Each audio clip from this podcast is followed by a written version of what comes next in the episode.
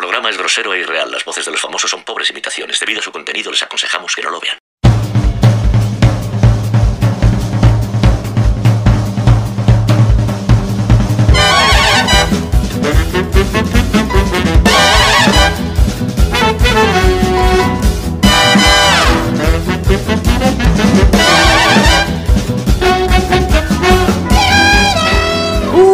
Abrazo! Bienvenidos al podcast de Yayo y Gafapasta.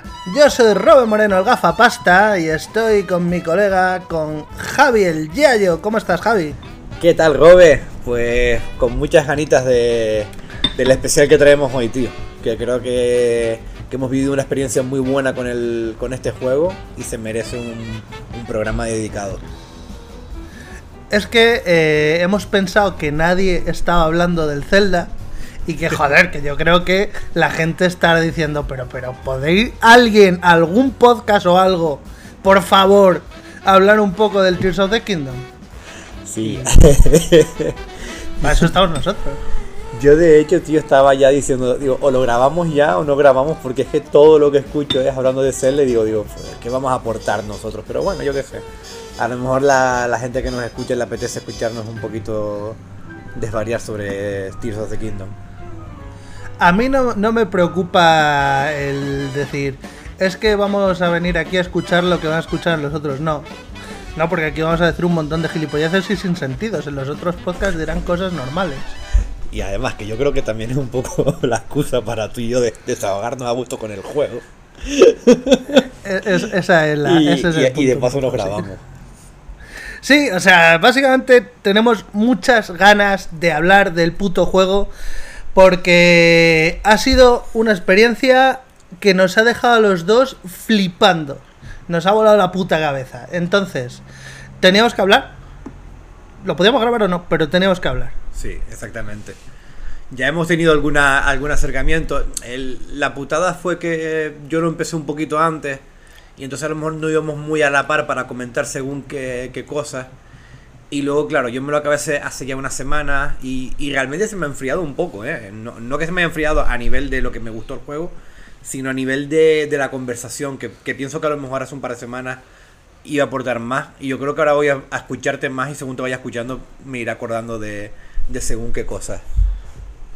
Bueno, yo tengo una memoria de mierda. Yo me he ido apuntando, tengo aquí un- unas notas con mierdas que me he ido apuntando. Pues sabía que íbamos a grabar.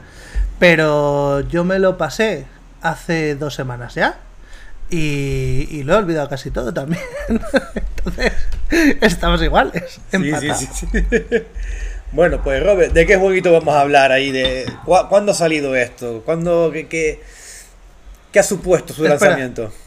Espera, espera. Voy a, voy, a, voy a hacer la introducción para dar pie a poner la musiquilla al juego, ¿vale? Vamos a hablar de Zelda Tears of the Kingdom.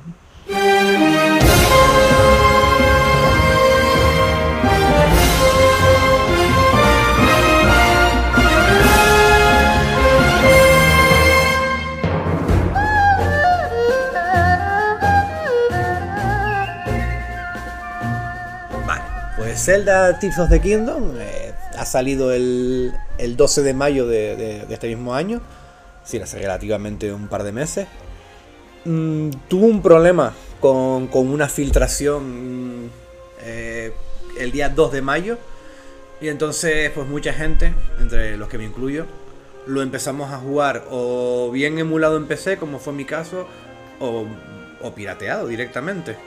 Y entonces hubo ahí un, pequeño desfase eh, de que no habían llegado los análisis del juego y ya mucha gente estaba hablando de él y ya se estaban dando muchas, muchas impresiones. Estamos hablando de, un- de, de 10 días de diferencia, no, no que se coló un día antes o dos. Y estamos hablando de un juego que cuando anunciaron un año antes que se iba a retrasar, el juego ya estaba completo, terminado. Que básicamente se han tirado un año de bug fixing y de pulir todas las mecánicas, todo el gameplay, todas las zonas del juego para que podamos disfrutar de este pedazo de coloso en forma de videojuego de la, de la mejor manera. Sí, el, el trabajo de, que, que han hecho para, para que el juego sería lo más pulido posible. Es una, una locura. Estamos hablando de un juego de, de Nintendo Switch, con lo que ello conlleva, con, la, con, la, con las limitaciones técnicas que pueda llegar a tener una Switch a día de hoy para un juego de esta magnitud. El juego ha salido totalmente impecable. Cuando digo impecable es impecable, eh, es plan perfecto. A nivel, estamos hablando a nivel de, de bugs gráficos, de glitch y de, cosas así.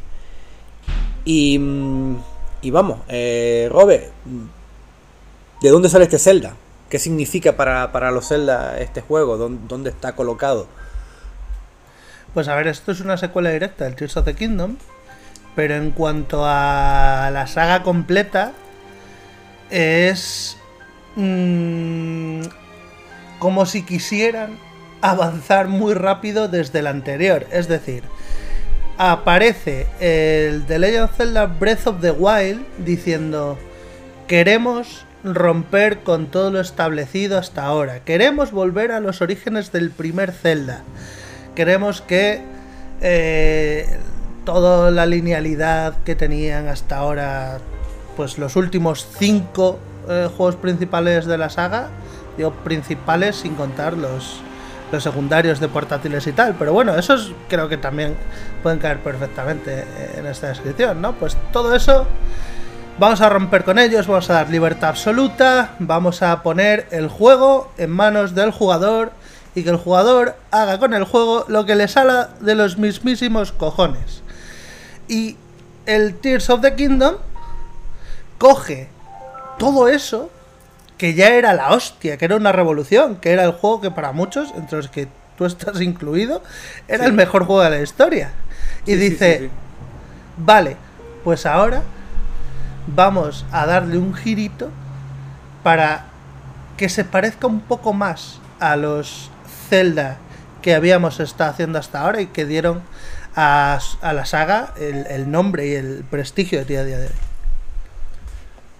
Yo he escuchado algunas declaraciones de, de Onuma con respecto a lo que tú ahora mismo estás comentando. Y creo que a veces los jugadores somos un poco desagradecidos, ¿no? Porque al igual que con, con of the Wild hubo mucha crítica por lo rupturista, que yo siempre he defendido que no era tan rupturista como la como se suele vender, ¿no? Pero con lo ru- rupturista que era con, con la saga, le cayeron un montón de críticas pero es que, el, eh, es que la saga Zelda llevaba más de una década recibiendo mucha crítica justamente por lo contrario. Claro, por, claro. lo, por lo cómoda que se encontraba en, en los factores de siempre, en la- en la- haciendo lo mismo de siempre, ¿no?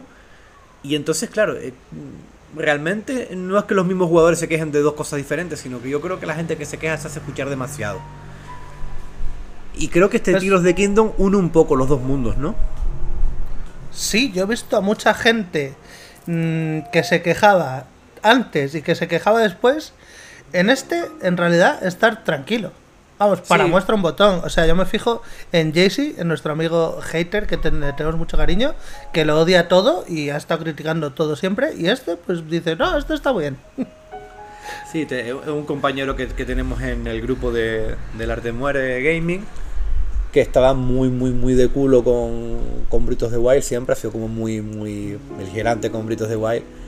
Y este juego le está gustando. Ya, ya no solamente es raro que le guste un Zelda, sino que le guste un juego en sí.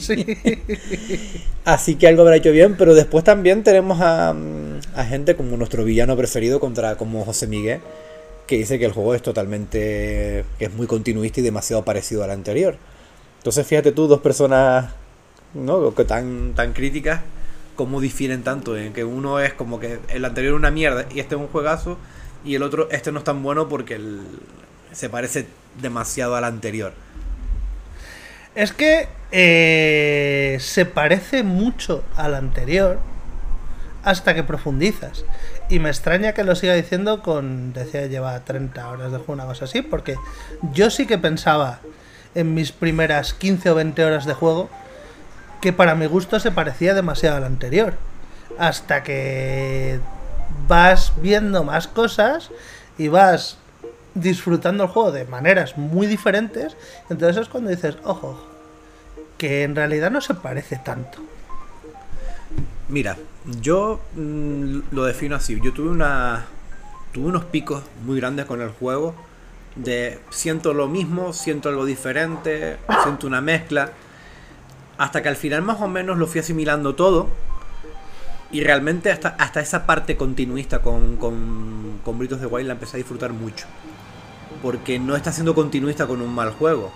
Ni está siguiendo una fórmula totalmente agotada. Está teniendo una parte de continuismo con un juego de hace 6 años que era la puta hostia y que no se ha vuelto a repetir algo igual. Y no nos podemos jugar un Call, un Call of Duty todos los años, eh, un FIFA todos los años, tres Uncharted en una sola generación y quejarnos de que, de que aquí hay un continuismo, ¿no? Cuando prácticamente jugamos muchas veces a lo mismo una y otra vez.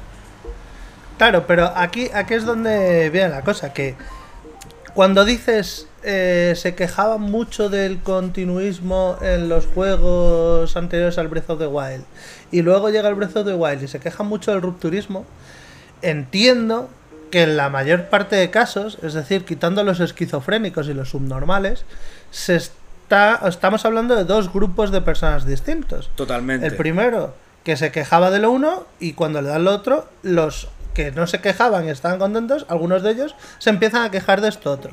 Entonces, esto del continuismo, a mí personalmente, si hubieran hecho un juego continuista, como puede ser, yo que sé, te, te digo de los dos últimas secuelas que he jugado recientemente, God of War Ragnarok o eh, Horizon Forbidden West, a mí me das un juego continuista a esos niveles del Breath of the Wild y me lo habría pasado, sí, pero no estaría muy contento. Posiblemente no estaríamos ni grabando este programa ahora mismo, ¿eh? No, no, no estaría. O para criticarla, a lo mejor. Una, una sección en otro, porque tú sabes que yo soy bueno de boca, pero soy bastante crítico también cuando me, me das lo mismo una y otra vez, o, o se me puede llegar a cansar una, una fórmula de un juego, me- y ahí me pongo un poco de culo. Eh, me interesa eso- este tema que acabas de sacar. ¿Es una buena segunda parte? Eh, Tears of the Kingdom. La respuesta es sí. Sí, ¿no? Yo creo que ahí estamos tú y yo de acuerdo. Yo también, yo también opino que es muy buena segunda parte, que, que- que ninguno de los dos somos mucho de, de segundas partes, ¿no? Y, y yo creo que tú menos que yo incluso. Yo mucho menos, sí. Entonces, tú eh, opinamos que es una buena segunda parte. Eh, ¿Por qué? Pues para empezar, porque lo que coge del anterior solo lo coge, digamos, para poder centrarse en lo nuevo. Es el equivalente a, en vez de ponerte tú a hacer un motor gráfico a la hora de desarrollar tu juego, coger uno que ya existe y sobre ese creas tu juego. Te pueden decir, es que los assets se parecen mucho, es que las físicas son las de tal juego. Ya, chico, pero no todo el mundo se puede permitir hacer un motor nuevo cada vez que se hace un juego. Vale, pues en este caso, tú partes de un mundo inmenso que ya está creado, que es el, el Breath of the Wild, y sobre eso haces tu juego, pero es que haces un juego nuevo. A pesar de lo que parezca de que es el mismo juego 2 que dice mucha gente, es que no, es que han hecho un juego completamente nuevo para mí. ¿No, ¿no crees, Robe, que por ejemplo, si tú tienes tres juguetes y tú estás acostumbrado a jugar de una manera de niño y te quitan esos tres juguetes y te ponen tres juguetes totalmente diferentes y tú sigues jugando como tú estás acostumbrado a jugar, a lo mejor no es tanto culpa del juguete, sino que tu imaginación o tu forma de expresarte tampoco da para mucho más. Y que a lo mejor un problema que puede tener Tiros de Kingdom es que depende mucho de hasta qué grado se quiere involucrar el jugador con la propuesta. Podría ser una forma de verlo. Eh, la verdad es que no sé qué hay en las cabezas de la gente que les parece este juego eh, lo mismo. O sea, que no ven que realmente es un puto juego nuevo. Y más adelante, cuando llegamos a la sección 3 de la jugabilidad, voy a hablar de los loops jugables que para mí es eh, la base, lo que hace este juego, no solo totalmente distinto al anterior, eh, sino que además funcione como un reloj suizo. Y- y ahí es donde vemos que se han inventado una forma completamente nueva de disfrutar de ese mapa. Sí, yo- yo- vamos, yo creo que. mm, creo que podemos hablar perfectamente de la jugabilidad porque hemos, hemos hecho una introducción más o menos de, cómo queríamos presentarle de lo que vamos a hablar. Y yo creo que ya para hablar de las novedades que incluye este juego con respecto a lo anterior, o por qué nos puede parecer a los dos eh, una buena segunda parte, o un ejemplo a seguir dentro de cómo se debe hacer una segunda parte, yo creo que tenemos que irremediablemente hablar de la jugabilidad. Irremediablemente hablaríamos de la jugabilidad para explicar eso, pero mm, a la hora de presentar el juego yo creo que nos hemos saltado un paso importante. Dígame usted. Que en cuanto a diferencias con el anterior, hemos dado algunas pinceladas. Hemos dicho que este es el salto a ser más lo que habían sido los Zelda 3D hasta ahora, partiendo del Breath of the Wild, pero no hemos explicado por qué o cómo. Eh, este juego sigue teniendo mayormente la libertad del Breath of the Wild, pero te han fabricado una capa de linealidad por encima. Es como si tú eh, tienes un monte y de repente eh, te hacen una gincana en ese monte. Y entonces tú tienes una forma de disfrutar de ese monte que es eh, empezar a recorrerlo y buscar las cosas por tu cuenta o dejar que unas pistas te lleven a otras. Es una metáfora de mierda que acaba de hacer. Pero el caso es que el juego está pensado para dirigirte mayormente en ciertos hitos, en ciertos checkpoints, para que nadie se pierda, si no quiere, evidentemente el juego te invita a perderte cuando quieras, involuntariamente, nadie se pierda o no sepa lo que tiene que hacer y sobre todo que las, las grandes novedades las puedas desbloquear más o menos pronto y que en el fondo eso lo decides tú cuando las vas desbloqueando. Sí, sí, pues muy de acuerdo, tío. Muy de acuerdo. además que, mm, que, que, creo que el juego eh, tiene, por ejemplo, un, un, tutorial muy inteligente, ¿no? Ya el del primero me parecía la hostia de, de, bien pensado y de inteligente, pero yo creo que este incluso, eh, para el que viene del, del anterior, es te puedes sentir como una sensación parecida, decir, vale, me están haciendo lo mismo, ¿no? Me están atrapando en una zona para que yo aprenda a jugar para luego soltarme. Pero con una capa de verticalidad y de y de diseño diferente que, te hace sentir que estás... E, es una de las partes donde más te, más te sientes que estás jugando otro juego, ¿no? El, o a mí me pasó, por ejemplo, en el archipiélago al principio. A mí el archipiélago me dio sensación de... Mm, de... Eh, joder, ¿cuál es la palabra? De que no es verdad, de que me están haciendo trampas. De artificial. Es ah, decir, me dio la sensación de este juego me quiere demostrar muy fuerte que es distinto. Y entonces me ha preparado aquí unas islas para que yo piense, jo, ahora estoy en el aire, qué distinto es todo. Pero en realidad no es tan distinto. Y iba porque yo soy un poco escéptico en los juegos. Al principio siempre voy un poco con la mosca detrás de la oreja. Y... Yo con la cremallera baja, tío. Sí, sí, sí, sí. Afrontamos los juegos. Y el pene untado de mermelada, yo voy a por todas. y con tu perro al lado. ah, no, que el gato. Yo, las gatas ahí, eso me pongo pate de, atún. Pero yo voy, yo voy pensando en, Voy a pasármelo bien. Y ya hay juegos que. Pues. Con los que entro más fácil. Y hay otros que, que ya desde entrada digo, uy, aquí me está chocando, la, esto está muy estrecho para mí. Una, una cosa, Robe, antes de empezar a hablar de esto, que, quería decir antes y se me, y se me fue. Una, unas diferencias que veo también con el, con el anterior es el tema de, ya no solamente de la narrativa, que creo que aquí le dan un poquito más de importancia a la historia dentro de lo que es un Zelda, ¿no? Y, a la epicidad y a la emotividad de esa historia. Creo que, que de los Zelda que yo he jugado que más, más, han, más han cuidado esta parte. Pero para mí una, una diferencia importante es que yo sentía en Breath of the Wild que el juego era más salvaje, por así decirlo, que el juego era más eh, adentro de un territorio inhóspito, que el juego tú veías un sitio al que querías llegar y te lo tenías que currar.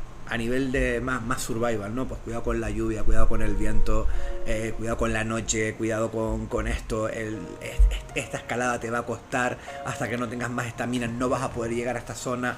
Era un juego en el que tenías que, que tenías que sufrir más para, para, avanzar y para descubrir el mundo. Y ojo, eso a mí me gusta mucho, por eso yo creo que Britos de Wild en un futuro me puede atraer a, volver a acercarme a él, porque eso lo hacía muy bien y eso no te lo hace Tiros de Kingdom así. Tiros de Kingdom ya da por ello que ese mundo tú lo conoces. Esa dificultad de avanzar te la colocan en dos zonas diferentes, que no es, que no es en Hyrule. Y Hyrule tú lo haces como para que juegues con él, ¿no? Ya no solo que juegues en él, sino que juegues con él. ¿Cómo lo ves? Sí, sí, sí, sí, sí. Eh, eh, es bastante así. Eh, Breath of the Wild era un poco. quería representar un patio de juegos, un, un, jardín eh, de arena, y tú haz ahí lo que quieras. Te, para llegar aquí vas a tener tú que pensar la forma de hacerlo. A lo mejor hay alguna, en algunos casos, una forma un poco más evidente que otra, pero en general la filosofía era la de mmm, tú por tu cuenta. Eh, también era la primera vez que mm, en un juego nos daba la libertad de escalar cualquier pared así como así. A ver, no digo que sea la primera vez que un juego lo hace. Eh, creo que el Shadow de Colossus hacía ya una cosa parecida. Pero para que se me entienda. Eh, y la sensación de explorar con esa herramienta te hacía decir, oh yeah, quiero ir a ver todo. O sea, eh, paso los caminos, los caminos son para pobres, yo por arriba. Y voy a ver cómo hago para descansar en un trozo de la montaña que parece que hace un ángulo un poco menos y me puedo quedar aquí parado. ¡Toma! He ganado al juego. Y te, te animaba a eso, a todo el rato estar tú luchando por, por hacerlo a tu manera y por progresar a lo salvaje. Sí, sí, sí. Era como algo más rudimentario, como si eh, fuera la edad de piedra y, la, y, el, y el Tears of the Kingdom, pues la edad de bronce o la, o la revolución industrial, por así decirlo, ¿no? A la hora de tú moverte por el mundo. Es, es, como si fuera un avance tecnológico, como pasar de la prehistoria a algo más, más civilizado. Hasta incluso creo que en las propias, en las propias gentes y lo notas. Eh, en cómo funcionan las ciudades, eh, no sé, está, está chulo. Sientes ese, ese salto temporal lo, lo sientes hasta a nivel jugable. Eso me parece súper inteligente. Sí, macho, sí, sí, sí, sí. Y, y, es que esa es la cosa. O sea, la cosa es que el juego se siente totalmente distinto. El primero ya tuvo la inteligencia de meter la parabela que tantos juegos han copiado. Para que lo más satisfactorio del juego no fuera ir en caballo, que era lo típico de muchísimos juegos. Voy en caballo que voy más rápido. No, no. Ahora, lo satisfactorio es, voy a escalar algo alto y desde ahí me voy a tirar en parabela para llegar lejos. Y eso era la hostia, era una sensación buenísima. De decir, ¡Ja! me estoy ahorrando tener que pegarme con todos estos enemigos, me estoy ahorrando tener que ir por el suelo como los pobres. Y, y esa sensación era fabulosa daba gustito el flow de movimiento, de el sentir que avanzabas muchos metros en, poco tiempo, ¿no? sí, sí. Y, que tenía un campo visual como súper amplio. Eh, me, gustaba mucho a mí lo de la parabela, tío. Y, es que precisamente por eso, si en este juego se hubieran basado en ese mismo principio, probablemente nos hubiéramos cansado. Porque hacer otro juego de, este, de esta envergadura, este calado, basado en ese mismo principio, yo me habría acabado cansando seguro. Y, y, en el fondo, aunque, o sea, a pesar del tutorial, yo creo que el juego al principio quiere un poco que te creas que sigue yendo de eso. Sí, sí, sí. De hecho, cuando, cuando bajas, eh, ahí le diste, cuando bajas de los del archipiélago, em, hay un momento eh, ¿no? que vas, que vas al fuerte vigía, consigues tu parabela empiezas a caminar un poco y a moverte un poco por la zona. Y ahí de repente yo creo que es la parte que más sientes de decir, uy, esto es otra vez lo mismo. A mí me pasó eso, ¿no? Ahí, me, ahí me, golpeó, me golpeó Britos de Wild muy fuerte ahí. Pero luego iba jugando y yo me daba cuenta que yo en Britos de Wild usaba mucho el escalar, la parabela y el caballo, y que aquí lo estaba usando muy muy poco. La parabela un poco más para descubrir zonas usando las atalayas, pero no tanto como en el, como en el anterior. Y el caballo los empecé a tocar al final. Sí, eh, es que es eso. Tú llegas al suelo y de repente lo primero que te dicen que hagas es vete al castillo. Por un lado te están diciendo, eh, esto ya no es como el primero. Lo de ir al castillo ya no es el final del juego y déjalo para el final. Aquí tienes una zonita que puedes ir explorando si te apetece. te hace eh, que vayas al castillo, sientes que vuelves a estar jugando al mismo juego que antes. Y eh, cuando descubres la primera atalaya y te lanzan por los aires, te parece una cosa muy bien pensada, pero todavía no eres consciente de hasta qué punto es un cambio en, lo de las atalayas. igual que igual que cuando te dan la, lo de traspasar el cielo, el suelo, el techo, cojones. Cuando te dan lo de traspasar el techo, no eres consciente de que ese poder, que es el menos llamativo de todos, es el puto más tocho. Sí, el, ahora yo creo que ya podemos ya entrar en territorios jugables, que de hecho ya los estamos toqueteando ya. Hemos hecho, no, hemos, eh, ya hemos estado en el archipiélago, hemos bajado a Hyrule contándonos nuestras primeras impresiones que, fueron bastante similares. Em, lo de la atalaya al principio, cuando te tiran por los cielos, eh, dices tú, joder, qué bonito es esto. Pero eh, yo creo que no asimilas la, la, maestría de lo que te están haciendo ahí hasta que llevas un par de ellas y dices tú, hostias, tío. Ya no solo estoy descubriendo mm, Hyrule de una manera impensable en, en Britos de Wild, sino que encima estoy llegando a unas zonas nuevas donde, me, donde si giro la cámara cuando llego al punto más alto, veo un montón de posibilidades también de juego por aquí arriba. Sí, además, al principio, eh, con, mucha inteligencia por parte de los diseñadores, una vez que ya has hecho la misioncilla del castillo, te dicen que vayas a los cuatro puntos, ¿no? Dice, Venga, igual que el anterior, tienes cuatro puntos, que es la región de los Orni, de los Gerudo, de los Zora y de los eh, Goron. Lo mismo que en el otro. Dicen, eh, otra vez lo mismo, ya sabes dónde están estos sitios, los conoces.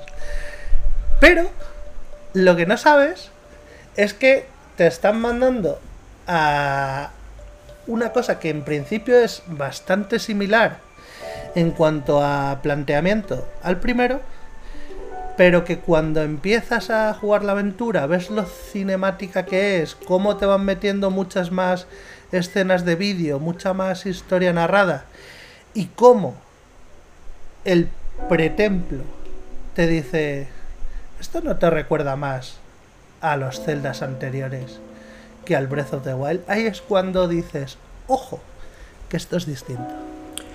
Creo, creo que mm, que la sensación del primer pretemplo, sea el que sea el que te haya tocado. Yo creo que hubimos una gran mayoría que, hicimos todos el mismo pretemplo al principio, que, fue el de los Horny. Yo de hecho fui a intentar hacer el de los Sora porque fue como lo hice en Britos de Wild, ¿no? Fui con el costumbrismo y no supe descifrar el puzzle. Y digo, deja hacer otra cosa, ya, ya volveré por aquí. Creo que ahí es cuando, cuando el juego te... Creo que es la primera cachetada que te da fuerte, ¿no? Es decir, hey, eh, espérate tú, ¿no? Que no, no es todo lo que parece. Aquí vas a encontrar cosas cosas conocidas si has jugado, si eres jugador de Zelda, pero de una manera que no imaginas. Es que está muy bien pensado, porque además en el camino a, a lo de los Orni, si vas andando, porque se sobreentiende que de momento has desbloqueado pocas hostias, no estás lleno de aparatos Zonan para construirte eh, Megazords, ir por ahí eh, medio volando, medio nadando, medio rodando, vas a ir a pie por el camino. Y te vas a encontrar cosas importantes como una posta, donde vas a ver ahora las postas qué cosas tienen nuevas comunes a todas. Vas a encontrarte con la Sheikah esta, ¿cómo se llamaba? Ay, con la que era una niña en el primer juego. Eh, Sí, ¿no? La que, eh, no. La, que te da la parabela, dices tú. Es la vieja, es la vieja, que es la que te da la misión de. Impa. Del. Impa, esa. Impa, Impa. Sí, cuando te encuentras a Impa con la misión del globo. que de hecho, mm, recuerdo que tú por el grupo del Zelda dijiste, chicos, eh, esto Háganlo. lo pongo en spoiler por, por si alguien no quiere saber absolutamente nada, pero yo lo leí y decía, eh, hacer esta misión y cuando la cojas, vete al siguiente objetivo, porque esto te va a desbloquear una cosa que luego vas a ir recorriendo el mundo y las puedes ir haciendo de camino. Pues sí, es Sí. un consejo que damos desde aquí. Sí, el, el- el hacer la misión de Impa para luego que te la empata con los famosos geogrifos del, del juego es bastante aconsejable. Yo la veo bastante aconsejable si eres de los que quiere disfrutar sobre todo de lo que es la, la historia, ¿no? Hay gente que la historia a lo mejor en estos juegos les importa menos y van simplemente a disfrutar del mundo y, y luego o lo abandonan cuando ya están cansados o se lo pasan por ver un poquito el final y fuera, ¿no? Pero si quieres implicarte en la historia y desde el principio y, e ir aprovechando el tiempo sobre todo, hacer la misión de Impa al principio yo creo que es bastante recomendable. Y también la misión del primer chico que te manda a ir a mirar un- unos extraños cráteres, ¿no? Unos extraños agujeros que han aparecido en el suelo por, por todo Correcto. Hyrule. Correcto. Esa te la dan en, en el hub central, en la posta. esta. En el Nexo, eh, que esa es otra cosa. eh, tenemos un Zelda eh, de mundo abierto, ¿no? Como el anterior, pero en este tenemos un Nexo central, cosa que, que- que me, que me ha parecido muy curioso, porque es un, un concepto que los jugadores de Souls tenemos muy, mm, ¿no? Como muy, Muy anclado. Creo que en, en un juego como Red Dead Redemption 2 lo llevaban a una dimensión diferente. Totalmente. Y, y creo que aquí también lo hacen a su manera Nintendo, cogiendo un poquito de los dos, porque si te das cuenta es un nexo con que es de donde te van pariendo las misiones y un poco toda la historia va girando alrededor de, de- de pasar por ahí. Pero a medida que tú vas haciendo cosas en el, en el mundo, se van reflejando en ese, en ese nexo, Exacto. empiezan a aparecerte per- personajes nuevos y demás. Y a mí eso me parece un detalle muy chulo, tío. A mí me gusta pasar por Fuerte Vigía cada, cada poco. A mí también, a mí también me pareció un toque de calidad de... ¿Sabes lo típico de que andas en los juegos de decir, ay, y ahora a qué templo me acerco para ir a una diosa a subir de nivel? ¿O dónde voy que pueda cocinar? ¿O dónde... Vete al puto Siempre. nexo, ahí- lo tienes todo. Hola, Robert. ¿Sí? ¿Me oyes, Javi? Ahora sí, ahora perfecto, Vale. perfecto, sí. Em, que, que yo siempre, para hacer esas cosas, siempre hacía el viaje rápido a Fuerte Vigía y por ahí me movía, me ponía a hablar con gente. De repente me salía alguna misión secundaria, Sí, que sí. eso me hacía mucha gracia. Y, y me, pareció, me, me- me pareció muy chulo. Es una de las novedades que más me gustó y de, las que yo creo que menos, menos hemos hablado así entre amigos y demás, pero que a mí, por, a mí me gustó mucho e- esa, esa incorporación. Y Pero otra es cosa que tú... lo- perdona, la, la frase típica, el mejor diseño es invisible. Sí, tío. Te, te da una sensación. A mí me da una sensación de que este Hyrule está mucho más vivo. Y no porque of the Wild lo hiciera peor, sino porque creo que of the Wild lo, tenía, lo hacía como tenía que hacerlo, por el Sí. momento en el que transcurría la historia. Sí, sí. Y creo que aquí tú, es, ese, eso que te comentaba antes, de que han pasado años, el sentir que la gente se ha ido echando fuera, que la gente está rehaciendo sus vidas, que están intentando prepararse para lo que pueda pasar, para que no les vuelva a pasar lo mismo. Y todo eso lo sientes a medida que te vas moviendo por el mundo. El, el sentir, el que te usaran el mismo mapa, que uno lo puede sentir continuista, ah, para mí narrativamente fue lo que me significó un salto enorme, porque sentía de ir a mis sitios conocidos y ver situaciones totalmente diferentes y sentir que había, eh, que había, que había pasado un lapso de tiempo importante. Sí, sí, sí, sí, sí. Es que este juego efectivamente representa muy bien ese paso del tiempo. Es el... El mundo ha cambiado, el juego ha cambiado y tú has cambiado porque todo lo que había en el otro asumimos que ya lo conoces, que ya lo has disfrutado en su momento y ahora te vamos a dar una cosa nueva, aunque parezca que no. Es una cosa totalmente nueva. Ahí te voy a hacer una pregunta, Robert. Em, ¿Qué mecánicas tiene este Vale. juego nuevas? Eh, que, lo diferencian tanto de, de Britos de Wild. Que yo creo que aquí es donde ya entramos en, en harina. Y, y esto me gustaría que, que le dieras tú fuerte. Sí, sí, a ver, para mí, para mí la clave de qué es lo que hace este juego tan, tan bueno y, y mayormente tan diferente al, al Breath of the Wild es los loops jugables. Tú empiezas yendo por el campo, ¿vale? Y entonces, eh, pues vas un poco caminando, puedes coger un caballo, pero los caballos siguen siendo torpes y lentos y o, no sé, no son no son muy agradables de manejar, igual que no lo eran el primero. A mí pero me bueno, gustan. me me Vale, gustan no, un montón, en serio. te pueden gustar, pero, Pero yo no sí creo que- que... estén diseñados para que la gente goce a saco yendo a caballo. No, es, es una, una- es como una especie de manera de, de moverte de un punto a otro, en plan. eh, para, para sentir un poco la aventura, ¿no? El rollo, sí, como un poquito realista, por así decirlo, ¿no? De esa, esa incomodidad. Sí, yo creo que te Eh. mola por, por el roleo. Sí, sí, sí, exactamente. Claro. Exactamente. Pero a nivel mecánico, pues es un es un Es bicho. un caballo, que- tío. ¿Tú te has montado alguna Claro. vez en un caballo, Robert? No, o sea, Es una montado, puta pero- mierda. Es una Claro. puta mierda, tío. En serio. Sí, sí, pues te duele, es- te es duele el culo, te duelen los huevos, pasas miedo porque sientes que te vas a caer en cualquier momento y tú no lo, con- no lo, no lo controlas como, como controlarías una moto o un coche, ¿no? Es, va un poco a su, a su bola y tú vas haciendo pequeños Claro. tironcitos y a lo mejor si le das te hace caso o si Claro, no, claro. Te, te manda a tomar por el culo. Esto, esto no es un submarino que puedas controlar con un mando de, de play genérico. Qué hijo de puta.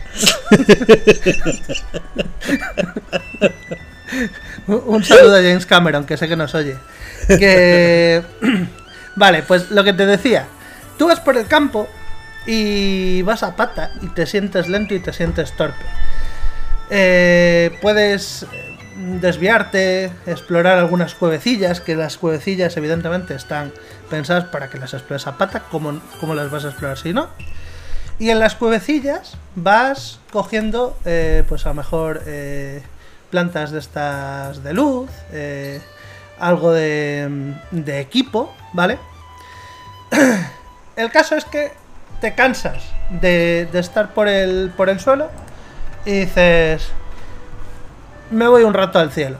Que esto se siente más vivo. Además, en el cielo tienen puestos artilugios Tonan como, como cuando te ponen en un game una consola ahí para que la pruebes y juegues. Pues igual, hay artilugios Tonan ahí para que te los montes y los uses. Y, y dices, hostia, cómo mola. ¿Qué pasa? Que tienes una batería de mierda. Y las cosas pues te duran poco. Y además tienes lo que te encuentras en cada isla y punto. Eh, te toca, efectivamente, bajar al subsuelo. Espera- A farmear. Espera que, te- espera que te interrumpa, eh, eh, Robert, porque, porque es que has dicho una cosa importante y es eso, ¿no? De que, de que todos estos artilugios, pues, pues gastan, gastan una energía, ¿no? Eh, y eso, claro, eso al principio, el juego está pensado como para que al principio te no te puedas volver muy loco, que puedas experimentar pero a pequeña escala Eso es. y que, y que a medida que tú vayas mm, comprendiendo cómo mejora esa, mm, esa energía, eh, también vas a ir comprendiendo cómo hacer cosas más, más potentes. Porque encima esa comprensión se encuentran prácticamente las dos cosas en el mismo sitio que ibas a nombrar tú ahora. Sigue, perdón. Claro, claro, claro. Eso, es la cosa. La cosa es que está todo entrelazado. Entonces voy a intentar contar cómo son eh, las diferentes interacciones de eh, necesidad y lo que obtengo en cada zona y cómo se interconectan, que son los loops jugables a los que me refiero. Entonces, eh, partimos de que eh, quieres ir por el cielo, pero, o sea, por el cielo vas a poder conseguir mm, eh, cápsulas para poder tú montarte cositas, pero sigues estando corto de batería. Y también hay veces que los enemigos del cielo son un poco fuertes para ti. ¿Qué pasa? Bajas al subsuelo. El subsuelo es un lugar peligroso y necesitas, sí o sí, eh, luces para recorrerlo al principio. Eh, las luces las has estado consiguiendo en, los otros niveles, sobre todo en las cuevas. Llegas al subsuelo, los enemigos a veces son muy fuertes, pero ahí te encuentras eh, muchas veces las armas que no están dañadas por la plaga, porque la plaga ha asolado, digamos, al mundo normal, y las armas que se encuentran aquí están sin dañar por la plaga, y por lo tanto tienen mucha más durabilidad. Encuentras mejores armas y encuentras el zoniano, que el zoniano es lo que puedes eh, gastar para fabricarte eh, cápsulas energéticas que con eso te fabricas, haces las pilas más grandes. Y entonces, cuando te cansas de estar por el subsuelo, porque es todo súper oscuro y es todo muy eh, hostil, dices, vale, pues vuelvo al cielo otra vez, porque ahora ya las baterías me duran más, y en el cielo empiezas a conseguir más piecitas, que ahora vas a poder utilizar mejor gracias a esas pilas. Pero eh, esas cosas que consigues en el cielo, las vas a usar luego en el terreno intermedio y en el subsuelo de nuevo. En el terreno intermedio vas a ir en la tierra, pues ya con una sensación de, ojo, vengo con las armas del subsuelo, vengo con las cosas que he ido farmeando en el, en el cielo y voy aquí dominando un poco. Y aquí es donde tengo los principales sets de armaduras y donde voy a necesitar sí o sí volver otra vez a farmear las luces porque abajo las gastas como una cosa loca. Y así, y así vas intercalando todo el rato el cielo, el medio y el suelo, el subsuelo, porque todas tienen cosas que necesitas en los otros niveles y todas están enlazadas para que nunca te canses de ir intercambiando entre una fase y otra. Muy, muy, muy bien explicado, tío. Te estaba escuchando y a medida que te escuchaba era como que mi mente estaba asimilando eh, lo bien pensado que está el puto juego, tío. Que luego ya cada jugador se puede expresar como quiera, puede jugar como, como le da la gana. Un jugador puede llegar, tirarse, encontrar el primer agujero y dedicar el mm, primer mes de, juego, ¿no? A no salir de ahí, de esos agujeros, ¿no? E irlo mm, eh, destapando todo el mapa, porque le gusta así. Otro lo puede hacer en Hyrule, otro lo puede hacer en el cielo. Pero cuando tú descubres los loops jugables que tiene el juego y más o menos qué te está pidiendo o qué te o más que pidiendo es cómo está ordenado para que tú puedas disfrutarlo, mm. te sientes que estás todo el rato cambiando de un juego a otro. es una pasada. Yo, me sentía muchas veces eso de tengo el mismo mando, tengo el mismo personaje, el control es igual, pero estoy jugando cosas muy diferentes. Y para mí eso y para mí eso es clave vital e importante en un mundo abierto. El no coger una sola fórmula y, este, y estallártela durante 100 horas, sino que tú sientas que tú puedes un poco em, aliviar tu mente, ¿no? Que tú puedes decir, yo estoy un poquito saturado de esto, me voy a hacer otras cosas. O mira, ya estoy medio aburrido de esta parte, voy a ir a este lado, que sé que me quedan más cosas que abrir o que hacer y encima cuando vaya va a ser una jugabilidad totalmente diferente, una manera de afrontarlo totalmente diferente. Por eso ahí es donde yo le veo mucho la diferencia con Britos de Wild. Y con, bueno, y con, prácticamente cualquier sandbox que me pongas ahora mismo por delante. Sí, sí, sí. Y para mí, yo tardé bastante en bajar a las profundidades. Yo ya había oído que había un mapa muy grande. No sabía que era de grande como todo el juego. Sí, pero... es, una versión invertida del mundo. Es el famoso, el famoso mundo invertido que suele mm, traerte muchos celdas. O el otro mundo, ¿no? Que en Alintu de Paz, pues, accedías a él con, con joder, con los circulitos estos que te cambiaban de un mundo a otro, ¿no? El, el, Outer World que le decían. O en Ocarina of Time, que es el futuro. Pero es como una versión oscura del mundo que tú has estado jugando. Con nuevos templos y nuevas cosas. Pues eh, es una cosa que no se hizo en, que no se hizo en Britos de Wild de ponerte el famoso segundo mundo y si tú lo han hecho en en, en Tiros de Kingdom y si me, si me apuras que son tres, tres mundos porque el, del cielo no, no, es tan grande obviamente pero creo que tiene de los mejores puzzles secretos y sensación de exploración de, de todo el juego Sí, sí, sí, sí, sí, totalmente.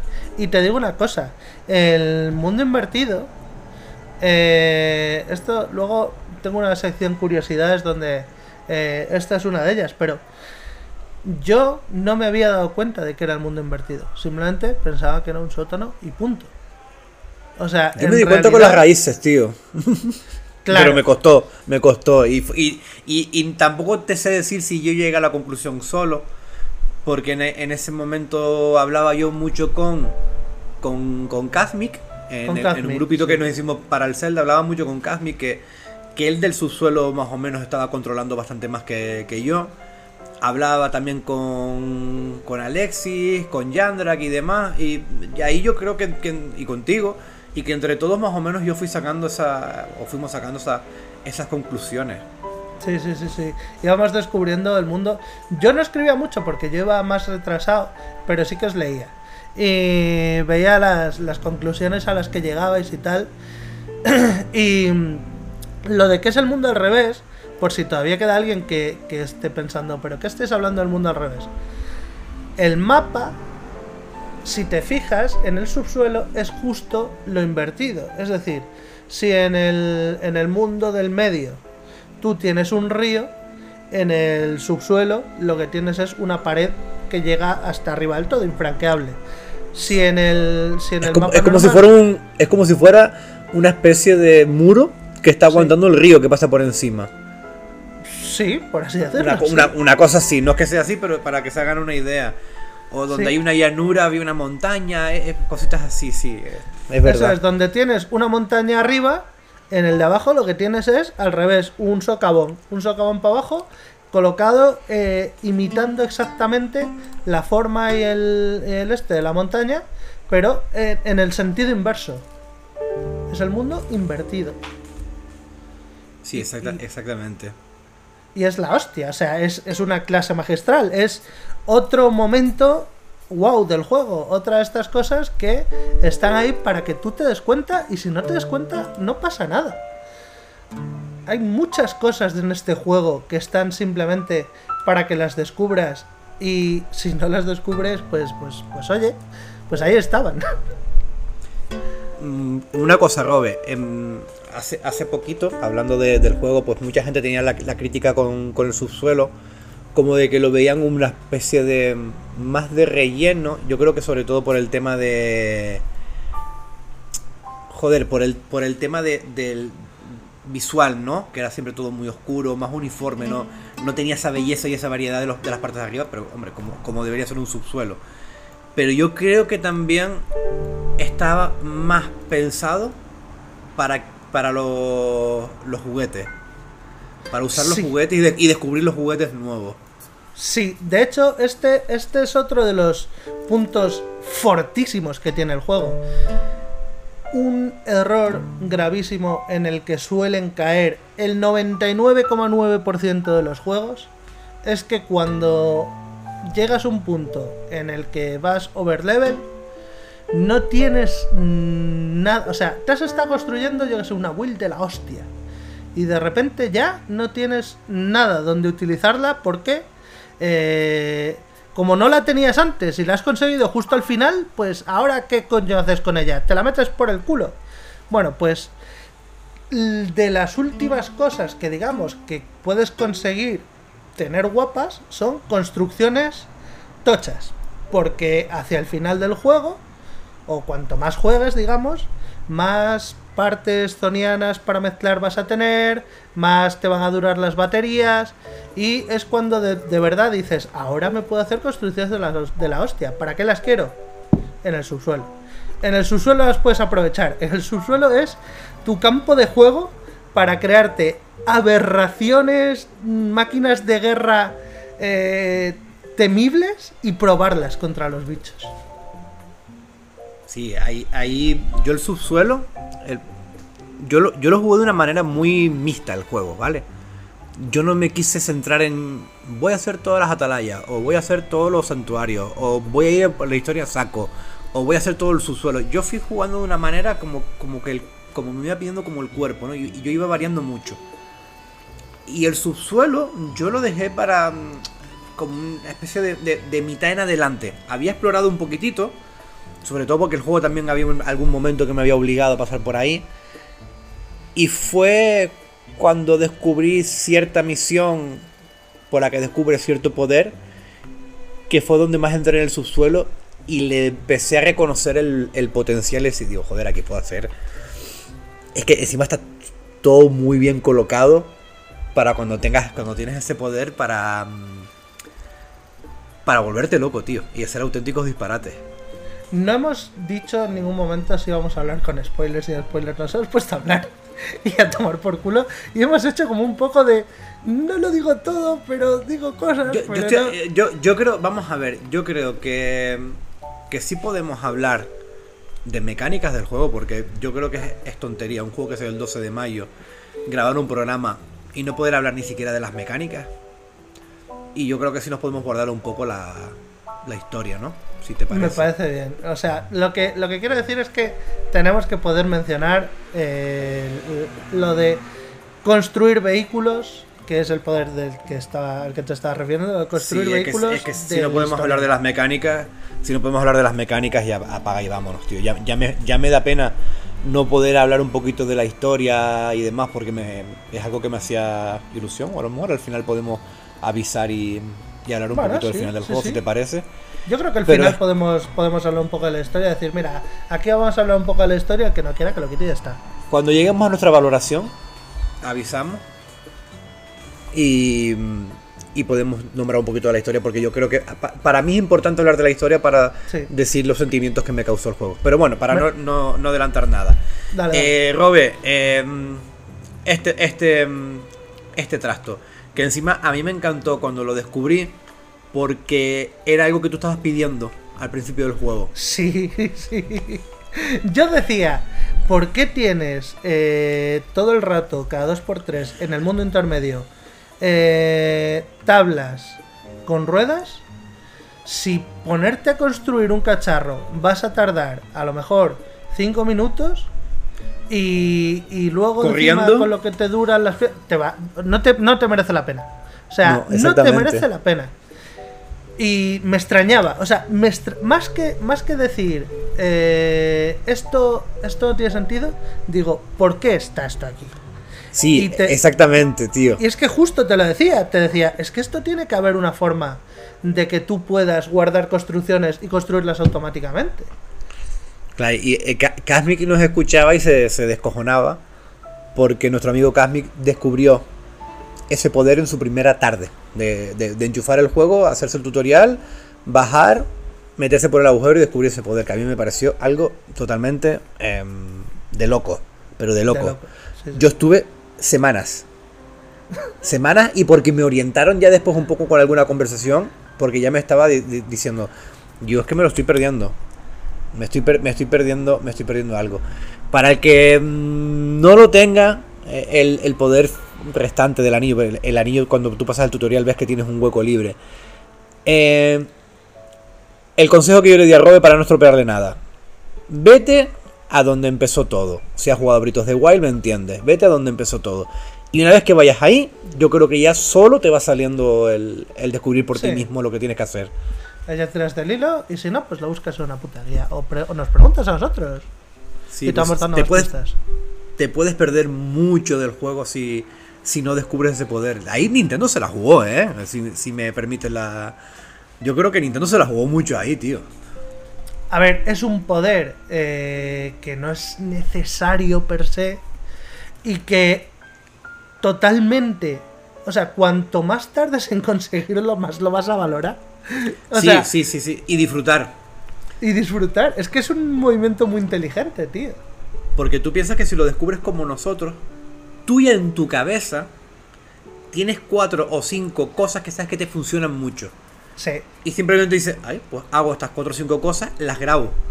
Y es que encima el, el juego con el mineral que, que describió antes Robe, tiene un sistema que puedes crear las cosas sin tener los objetos, gastando este mineral, ¿no? Por ejemplo, te hace falta, quieres hacer un monopatín con una tabla y, dos, y cuatro ruedas, y tienes una tabla y tres ruedas, pues el, con este poder gastas el mineral y, crea un, y el mineral te crea la rueda que te falta si tú tienes ese, mm, ese boceto o, ese, o esa creación ya guardada en el historial. Además de que el juego te va descubriendo ya bocetos propios con cosas chulísimas. Yo descubrí una, una barca de... como para pescar, Robe, con un arpón eléctrico que tú vas por el, por el río y, y se van Sí. muriendo los peces. sí, sí, sí, lo he visto, me, lo lo visto pa- en YouTube. me lo pasé pipa, tío. O sea, Me desde que me he pasado, desde que me he pasado el juego, desde que llevo sin jugar al juego, todos los días caen un par de vídeos de YouTube de construcciones de la gente. Me entretiene muchísimo ver lo que se construye la gente y es acojonante. Y es Yo- acojonante. Yo este me lo descubrí en un fuerte. Hay unos fuertes en el subsuelo de los del clan Giga que mm, que vamos que, que si que si los investigas pues puedes descubrir como como como planos eh, como planos para Correcto. Para hacerte cositas y yo esta lancha la descubrí ahí y alguna cosa más bastante loca Sí. que me dio, digo, joder, es y ahí es donde yo creo que el juego cobra otra dimensión. Y creo que también, si no descubres todas estas cositas, o no investigas con esto, o no te gusta juguetear con esto, sí que a lo mejor el juego se te puede hacer un poco más, más continuista, ¿no? Sí, sí, y, no le, y no le vas a disfrutar como debes, pero yo creo que si tú sigues jugando, tarde o temprano esto te llega. De todas formas, quería hablar del poder este de, no sé cómo cojones se llama, el de las tres manos, de juntar las cosas. Estás preguntando solo a una persona que, que- que me acuerdo del nombre del personaje porque lo he jugado en 40 juegos. Porque si no, hasta eso se me hubiera olvidado. Vale, sí, Soy malísimo yo- para recordar los, los nombres de, de ciudades, personajes, objetos. Pero sí, el de, el, el de la, el de la mano constructora no, sino tú estás diciendo el otro, el, el secreto, el poder de la- Sí, eh, las tres manos estas. las tres manos. Mm. Aceptar que nosotros solo sabemos que el, muñeco se llama Zelda. Vale, pues ese Claro, poder te vale para construir, que es para lo que te lo enseñan, pero como todas las mecánicas de este juego, tiene una profundidad que convierte este poder en, en- en una cosa loquísima. Por ejemplo, eh, una de las cosas que yo tengo guardadas en, en mi libreto de, de favoritos, de las construcciones que guardas para tal, es una especie de mesa, por así decirlo. Hecha con un pedrolo gordo, una tabla así de piedra y unas patas. ¿Por qué? Porque cuando quiero construir en sitios que a lo mejor eh, no es el- el- Hostias, hostias, hostias. claro, Te lo estoy es- escuchando y me acabo. Y me- tú no sabes lo subnormal que me estoy sintiendo, tío. Por las veces que me. Que, que me- que- sí, perdón, perdón, perdón. Sí, sí. Cuando quieres construir en un sitio el terreno está, está muy desnivelado, muy tal, te fabricas plano. esto, lo pones y ya está. Y ahí a construir tranquilamente. Eh, Para poner cuando- ruedas, motores, que, que- el suelo te molesta. Claro, claro, claro, eso es. Eh, puedes utilizar esto, por ejemplo, para... eh, otra de las cosas que tengo guardadas en favoritos es un montón de cocos. Tú, eh, ¿qué puedes guardar en favoritos? Bueno, pues cada vez que con la ultramano pegas dos cosas, eso te aparece y lo puedes guardar. Entonces, tú pegas un coco con otro coco. Y a eso le pegas otro coco. Y a eso le pegas otro coco. Imagínate que tienes dos- 10 cocos pegados unos con otros. Pues Ajá. eso lo puedes guardar. Vale, ¿cuál es la gracia de esto? La gracia de esto es que si tú eh, estás en un sitio donde tienes palmeras, que las palmeras tienen los cocos muy altos, eh, tú consigues los dos primeros cocos, pues yo sé, a flechazos o escalando o cortando la, palmera. Los pegas y dices, coges, eh, coges lo- los dos cocos y te pones el poder este de la mano y dices, quiero construir dos cocos. Vas moviéndote por las palmeras y va cogiendo los cocos de las palmeras para construirte esos dos cocos Claro. pegados. Y bajas, y bajas toda la fruta. Eso es. Y con esos dos cocos pegas a los dos que ya tenías, tienes cuatro y dices, vale, ahora utilizo para construir cuatro cocos y me voy paseando y voy cogiendo de todas las palmeras los cocos con el poder de construir. Es que el poder de construir es muy útil para llegar a cosas que no llegas. Sí, y, hablando de, de llegar a cosas que no llegas, eh, creo que podríamos hablar también del, del poder de, de retroceder el tiempo y de Sí. todo el jugo que se le puede sacar. Sí, sí, sí. El poder Pues, de retroceder. empieza. per- perdón, dale, dale, no, da- dale tú. Me gusta que le des tú y yo después ya voy a, añadiéndote, que, que te, que te veo bien, te veo bien puesto. Es que sí, es que me he estado viendo un montón de vídeos de las locuras que hace la gente y sé exactamente las cosas que puedes hacer con cada poder. Eh, pues a ver, lo que te enseñaron en el, en el tráiler era que las piedras que caen del cielo, te subes en ellas, le das a retroceder y vuelve. Vale, pero es que cuando un enemigo te lanza algo, tú utilizas el poder de retroceder, que, ojo, recuerda que cuando activas el poder de retroceder, el tiempo se para. Claro. Te mueve- y, y puedes hacer todo de una manera muy cómoda. Exacto, exacto. Tú puedes elegir tranquilamente un proyectil que se mueva rapidísimo, puedes señalarle y decir retrocede. El, el proyectil retrocede y llega el que le lanzó y ¡pa! Hostiazo. Puedes Sí. hacer retroceder balas de, de cañón. Puedes hacer retroceder. Pues, mira, por ejemplo, eh, ¿alguna vez te ha pasado que estás en las islas del cielo y, y llegas y de repente se te cae eh, lo, que, lo que llevabas montado o se te cae las piedras estas que son los puzzles de arriba para construir santuarios? Sí, ¿no? De- o que, está- que, está- que vas a hacer una construcción y sacas objetos de, de tu mochila de, para, para pegarlos, a lo mejor una tabla con un globo, y estabas muy al borde y se te caen. Correcto. Pues le das al de retroceder y aunque esté a tomar por culo, Te lo, te lo coge. te sale y lo puedes volver a traer hasta aquí. Sí, además, sí, sí, eso, eso sí me acuerdo, además- además que, me, que, que lo, que le fui cogiendo un control muy grande yo a eso, ¿eh? porque era, era bastante, bastante útil. sí, y además que está hecho a propósito para que esto sea eh, aprovechable en el sentido de que cuando tú congelas algo en el tiempo, en el momento que le... O sea, perdón, no congelas, retrocedes algo en el tiempo, en el momento que le das, se queda detenido en el tiempo un par de segunditos. Esto no es casualidad, eso está hecho así para que lo aproveches. Por ejemplo, eh, digamos que quieres subir eh, o, recorrer dos islas que están mm, separadas, vamos a poner 20 metros, y quieres ir entre esas dos. Vale, pues te puedes coger y cortar dos árboles, pegas los troncos eh, haciendo un tronco muy largo, lo mueves con la ultramano, eh, todo, lo lejos que, todo lo lejos que puedes de ti en el borde de la isla, apuntando hacia la otra isla, y luego aprovechas para girar. Al girar, pues lo que haces es que eh, va a llegar el doble de distancia. Lo dejas ahí, lo vuelves a traer hacia ti, lo posas en el suelo y le das a retroceder. Te subes encima del tronco y ya está, a viajar encima del tronco.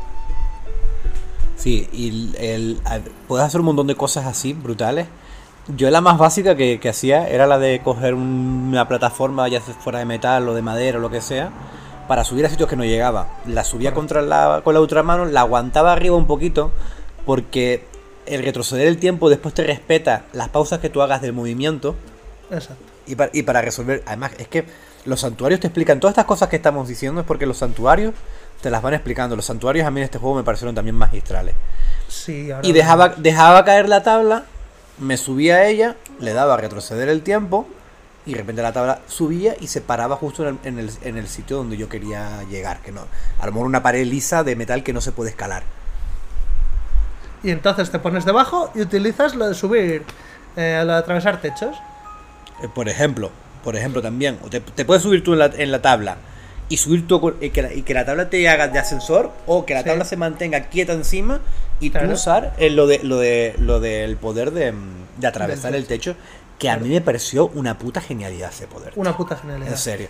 Y además de, de- de que me parecía tan sobrado que yo muchas veces mm, me volvía loco buscando soluciones en puzzles y después era, digo, joder, pero es que si puedo subir con esto. Me, me- me sentía a veces que, era, que estaba haciendo trampa. O no me acordaba que lo podía hacer. Mira, Javi, te voy a poner un ejemplo que me pasó en mi, en mi segundo templo, en el templo de las Gerudo. Había una habitación que no sabía cómo cojones entrar. Y era parte de- del puzzle principal. No sabía cómo cojones entrar. Di vueltas, me subí para arriba, para abajo, porque tiene como varios pisos. eh, y, tot- y no, y no, no daba con la copla. Así que me puse a mirar el mapa y dije, ¿qué coño? La parte del principio del- de la mazmorra pasa justo por debajo. me voy a la parte del principio pasa justo por debajo, me subo en unas cosas para llegar a estar a tiro del techo, porque esto tiene un alcance, no, no es infinito, no puedes subirte a un techo este a 200 metros. Y me subo para estar suficientemente cerca del techo, uso el poder y me cuelo en la habitación a tomar por culo.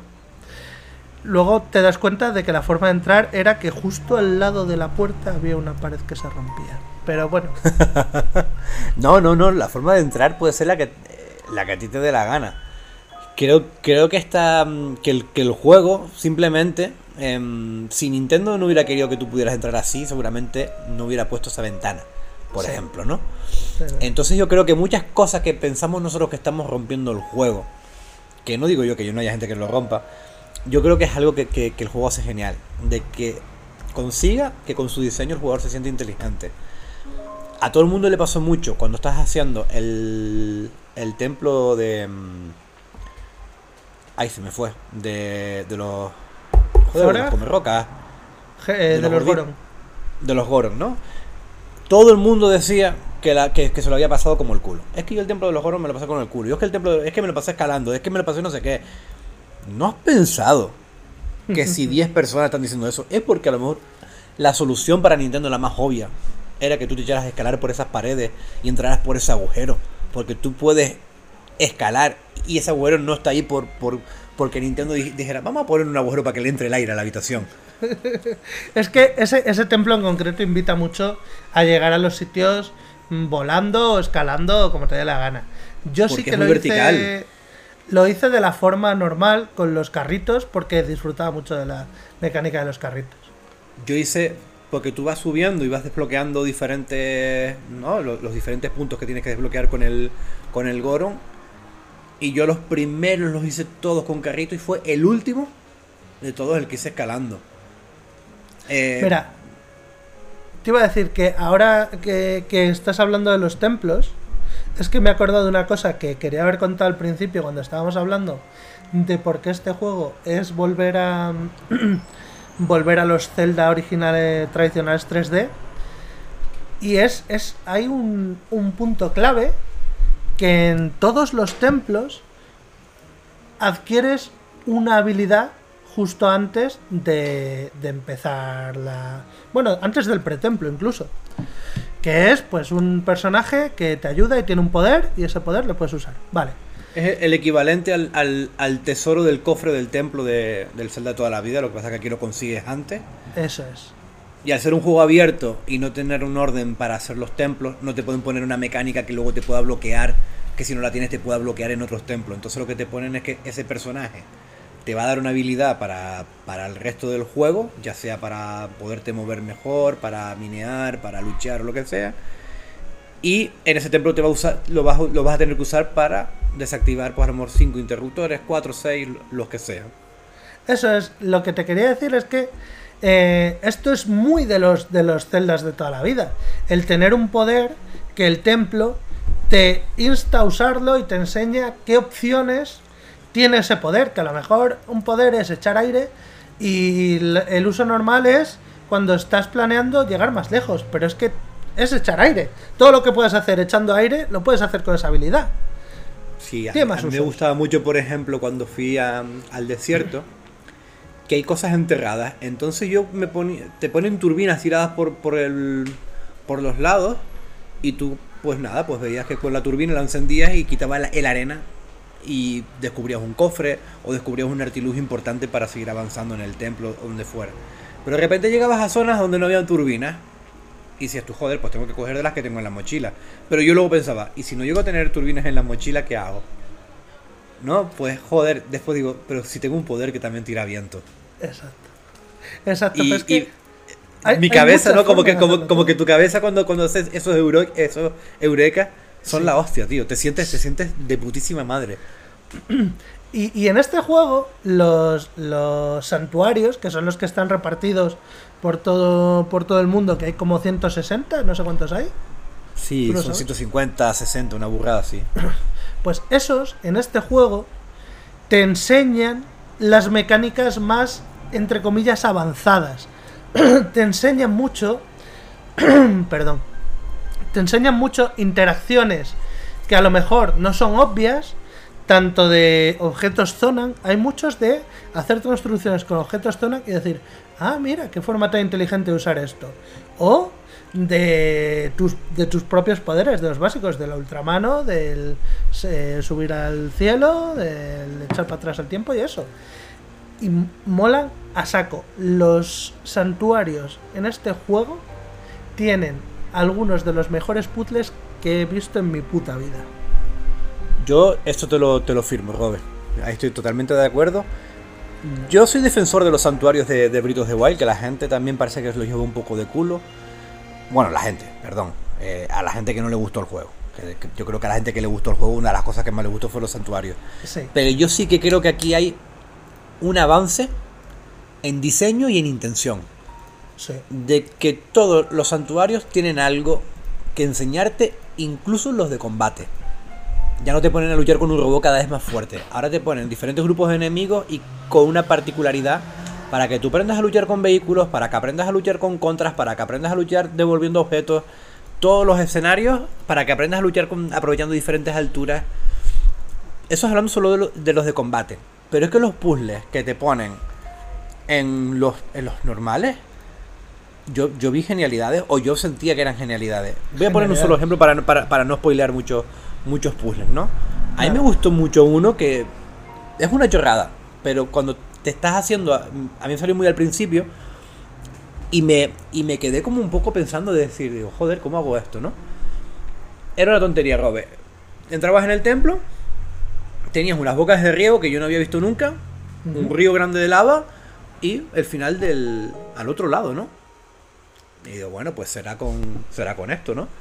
No, hay otra manera de pasar, si me voy para lava me quemo y, y, la y el agua, pues yo veía que em, que hacía como una solidificaba el suelo y hacía como unas plataformas. Entonces yo cogí mi, mi, mi eso de agua, ¿no? Mi, mi, fuente de agua y me eché a caminar para adelante y la iba cayendo, iba solidificando el suelo y me fui haciendo como una especie de puente. Y cuando llego al final digo, qué guay. Y me miro para la izquierda y veo una plataforma alta, que no había manera de llegar, ni había más objetos, ni había más nada, con el cofre. y digo, digo ¿cómo cogió el cofre ahora, tío? Y, y estuve un rato pensando, Robert. Y después digo, hostia, espérate un momento. Y si cojo los trozos de lava solidificada y los pego uno delante de otro y hago una rampa y me construyo un puente y me lo pongo ahí. Y yo cuando empecé a pegar eso y vi lo bien que me cajaba la rampa y cómo pude subir por la rampa y abría mi cofre, te digo, digo, digo, tío, digo, esto es un momento que piense el mejor puto juego de la historia. Y es una chorrada, lo que pasa es que la vi tan al principio, ¿no? Que me. Después vas a los, a los últimos santuarios y ya tu mente va a 100 por hora, los haces enseguida, ¿no? y yo me acuerdo de meterme, de meterme con los primeros un montón. Eso es, que esto has contado puede parecer una chorrada la gente que ya lleva muy avanzado, pero yo me acuerdo del principio y al principio era eso, las cosas más obvias no las ves. Es que el juego te enseña de cojones. A mí me decía un amigo, dice, joder, dice, tengo la sensación de que todos los templos más complicados están al principio y, y, y al final eran toda una chorrada. Y yo le dije, digo, ¿y cuáles son los del principio y los del final? Y él me dice, bueno, pues según donde vayas, digo, pero entonces, si yo puedo ir a un sitio y tú a otro, ¿cuáles son tus puzzles del principio y cuáles son los del final? Y se quedó pensando. Y digo, ¿no has pensado que no es que vayan perdiendo en dificultad, sino que tú sin darte cuenta estás asimilando y asimilando y asimilando la forma de pensar del juego y tú ya estás pensando cómo se, cómo, cómo, cómo se juegan tiros de Kingdom?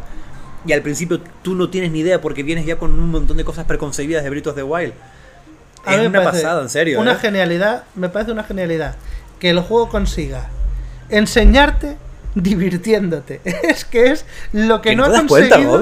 lo que no ha conseguido ni Mary Poppins, ni el mejor profesor del mundo. Mary Poppins. ¿Sí? Y, y, lo consigue el puto Zelda. Los putos diseñadores del Zelda son de otra galaxia. Te lo digo. Son de otra galaxia. Mira, eh, yo lo más que te puedo hablar de diseño de videojuegos son cosas muy abstractas porque se las escuchado a otra gente y he dicho, ah, vale, pues esto funciona así, ¿no? Y creo que lo más famoso que podemos hablar siempre será, eh, que además lo hemos nombrado en este programa mil veces, la primera pantalla de Super Mario Bros., ¿no? Que es como el, claro ejemplo del diseño perfecto de cómo enseñarte a jugar en una sola pantalla, enseñarte las mecánicas principales del juego. Sí. Tiros de Kingdom es como comparar esa pantalla, ¿no? Como pues con eh, algo de otro planeta, algo extraterrestre, con tecnología eh, Klingon. En serio, lo del diseño de tiros de Kingdom, lo mismo que tú estabas contando antes, cómo los loops jugables están totalmente relacionados para que tú aprendas a jugar y a moverte por diferentes escenarios. Las cosas no están colocadas unas siempre en el subsuelo y otras siempre en el cielo porque sí. Están hechas para que tú vayas pas, moviendo de un lado a otro. Está Creo que el ejemplo claro pensado. Los laberintos, ¿no? Que, que están metidos en, en lo- en las tres escalas y cada escala funciona como funciona el, el mundo en su, en su momento, ¿no? Pero es que parece una gilipollez, pero incluso las cuevas, todas están pensadas para cómo vas a salir de la cueva. Todas Sí. piensan cómo vas a usar el poder del techo cuando acabes la cueva. Todo, en serio, cuando te das cuenta del diseño de este juego, lo jodidamente bien pensado que está cada detalle, es que te vuelves loco. Loco. Es como, es como, como lo que dice Lovecraft, ¿no? Esto de cuando miras al infinito y, se te para el pecho porque tu mente no es capaz de comprenderlo, ¿no? Y si te pones a pensar cómo funciona el universo y tal, te puedes, te puedes bloquear porque dices que va, no, no llego a, entender. Con el diseño de Zelda a mí me pasa lo mismo, con el diseño de este Zelda. A mí me parece una, una bestialidad y creo Es que una tenemos, Es una creo que tenemos porque- bastante... ¿Sí? ¿Perdón? No, que decía que, que- que creo que tenemos bastantes juegos a las espaldas con, con nuestros 44 años. Yo, 40, Robe. ¡Felicidades, Robe! que Robe cumplió años, el puto 25. Joder, y no lo sabía y me enteré hoy. Que, que tenemos ya muchos juegos a las espaldas, que también somos de toquetear mucho indie con propuestas curiosas, con propuestas que se salen mucho de, de, de, de lo que estamos acostumbrados a jugar, ¿no? Y verte una, una superproducción con este nivel de puzzles y de tales, a mí me parece eh, acojonante. Es, es loquísimo, es loquísimo. Tú párate a pensar eh, cómo juegos de estos de, pues, un Minecraft. Un Minecraft donde hay vídeos por ahí de las locuras que la gente ha hecho en Minecraft, ¿vale? O sea, tienes la libertad absoluta y la gente se ha creado incluso ordenadores que funcionan a base de bloquecitos de, Minecraft porque los hay pues con algunos mods incluso y tal que pueden conducir electricidad hay gente que ha hecho auténticas locuras con Minecraft. Pero es que claro estamos hablando de un juego que es simplemente eso es una caja mm, donde pues es progresar y, y, eh, empezar a hacerte tu historia a tu pedo. Y es un juego que está compuesto de putos bloques. Y los bloques se mezclan y construyes unos objetos que están predefinidos. Pero el Zelda ha conseguido una cosa. Casi, casi a ese nivel de, de libertad. Porque las construcciones que yo he visto en los vídeos de YouTube es que son, es que son de volverse loco. Y lo ha conseguido haciendo que a la vez los jugadores que siempre decimos lo de es que a mí eso de construir no me va mucho. Es que eso se lo he oído a casi todo el mundo antes de jugar al Zelda. Decir, yo es que eso de construir no, no me va mucho. Y yo, yo mismo lo, lo- lo he dicho. Y ponerte a experimentar con esto y gozar como un puto niño pequeño con los Legos y decir, tienes la facilidad de uso que no ha tenido nunca jamás una cosa de este estilo, pero con la potencia de un simulador de físicas ultra realista, como si dijéramos que estás manejando directamente un real para hacerte los juegos tú programando. Es que es, es- se me va la flapa. Yo te digo, Robert, que yo creo que, que pocas veces me lo he pasado tan bien con un videojuego. Yo, yo me acuerdo cuando estabas empezando tú a jugarlo, yo lo más que te preguntaba no era si te estaba gustando o no. Yo lo más que te preguntaba era si te lo estabas pasando bien. Porque yo era un juego, digo, digo, es que me lo estoy pasando. Cada vez que cogía el mando y me sentaba ratitos por las tardes, digo, tío, es que me lo estoy pasando muy bien, tío. Es que me estoy, me estoy divirtiendo un montón. Ya no solamente que esté entretenido, porque muchos juegos los juego por entretenimiento, Sí. porque me gusta lo que me están contando, porque veo, veo mm, detalles que me parecen geniales. Porque usan fórmulas que a mí me, aunque sean una mierda, a mí me funcionan y, me- y puedo estar horas con ellas. Correcto. Pero de decir, me lo estoy pasando bien eh, con la... Como te lo podría decir un niño de 7 años con un juguete que nunca ha jugado. Sí. Es, esa, esa, esa sensación de, de, de- de- de volver a la niñez y el, el disfrutar como un enano con algo de decir, tío, sin complejos, tío. eh, soy un hombre de mediana edad y me lo estoy pasando de puta madre con un juego haciendo chorraditas, construyendo, eh, disfrutando. A, mí también me, se me hacía un juego muy bello, ¿no? De, subir y ver ese, ese, mm, ese atardecer, ese sol naranja mientras me construía mi globo y me montaba, iba de un punto a otro en el globo o en- una ala delta motorizada y sentías el viento y lo bonito que se veía. No sé, era una sensación de decir, tío, eh, es, es la hostia. Me quedaría a vivir aquí. Es una sensación de decir, podría disfrutar de este juego otras 500 horas. Sí, sí, sí, sí, sí. Me. No sé. Mm, Yo llevo un año complicado, de- te lo he dicho varias veces, un año complicado en cuanto a juegos. Lo arranqué jugando, tonteando con, con indie, mucho retro. En- por mm, abril, finales de marzo, abril, me paré totalmente de jugar. No, no he estado con ganas de jugar a nada. Y Zelda me ha vuelto a dar ganas de estar jugando a videojuegos continuamente, tío. De, de paré Zelda y he estado te- toqueteando 4 o 5, me he acabado otras dos o tres cosas. Estoy jugando aquí, jugando allá. Que todo el mundo dice, no, cuando juegas, eh, que estos juegos les dejan un vacío, de que no pueden jugar a más No, nada. no. de que- No, no, no. tío, yo, ahora mismo tengo un montón, me- me- una reconciliación con el, con el medio tremenda. Porque vuelvo a decir, el videojuego me gusta que me cuente cosas, me gusta que se vean bonitos. Pero lo que más me gusta es jugar, tío. No lo había pensado, pero el Elden Ring nos dejó a todos un vacío de... Hemos jugado algo tan intenso y tan largo que ningún juego es capaz de llenar el vacío que ha dejado este juego. Porque veníamos de una intensidad altísima. El Zelda, hemos jugado algo tan divertido que acabas de jugarlo y lo que quieres es seguir jugando lo que sea. O sea, a mí me está pasando de que después de jugar al Zelda estoy jugando a juegos que normalmente diría, este juego es una mierda y lo estoy disfrutando. Sí, sí, sí, ahí estoy yo. Ahí estoy yo, Robert. Ahí en, en ese en ese punto, tío. De, de volver a, a, a, mm, a cada cosita. Por ejemplo, un juego que tú y yo vamos a comentar en, en nuestro. Bueno, es que claro, no sé si esto lo vamos a sacar o no. O como, o como comentaremos, o como ya comentamos eh, con, con Just Laila, de, de estar disfrutando cada detallito, cada chorrada que te hace el juego, decir, joder, qué guapo, qué, qué, qué, qué bien. Pero luego ponerme, eh, me, me estaba jugando estos días el, el, el Sonic Manía y de jugar un Sonic, que yo no soy muy fan de Sonic, Sí, y sí. estar disfrutando como un niño, decir, "Oh, la- el pixelar, qué bonito, el- mira el, el- el nivel que diseñadito, qué bien diseñado está, si me paro aquí, puedo acceder acá, ya. Yo nunca he disfrutado un Sonic en mi vida, estoy disfrutando hasta un Sonic, yo. ¿Sabes? Llevo dos semanas, Javi, llevo dos semanas desde que acaba el juego y en estas dos semanas he empezado 10 juegos y todos me han encantado. Y todos Sí, los quiero sí. seguir jugando.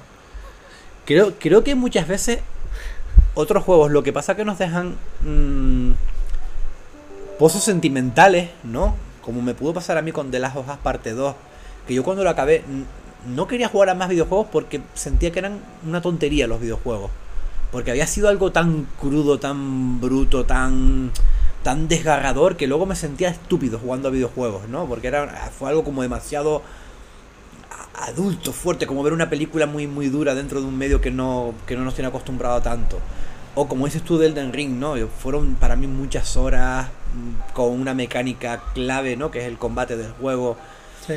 Y yo acabé, yo acabé eh, agotado. No quería jugar Agotado. a videojuegos porque yo, porque yo estaba agotado. Y encima, claro, en un juego que- tiene un, un- un punto de dificultad alto, ¿no? Comparado con, con una superproducción media, que suele Sí, sí. estar más pensado para que te los pases más sencillitos.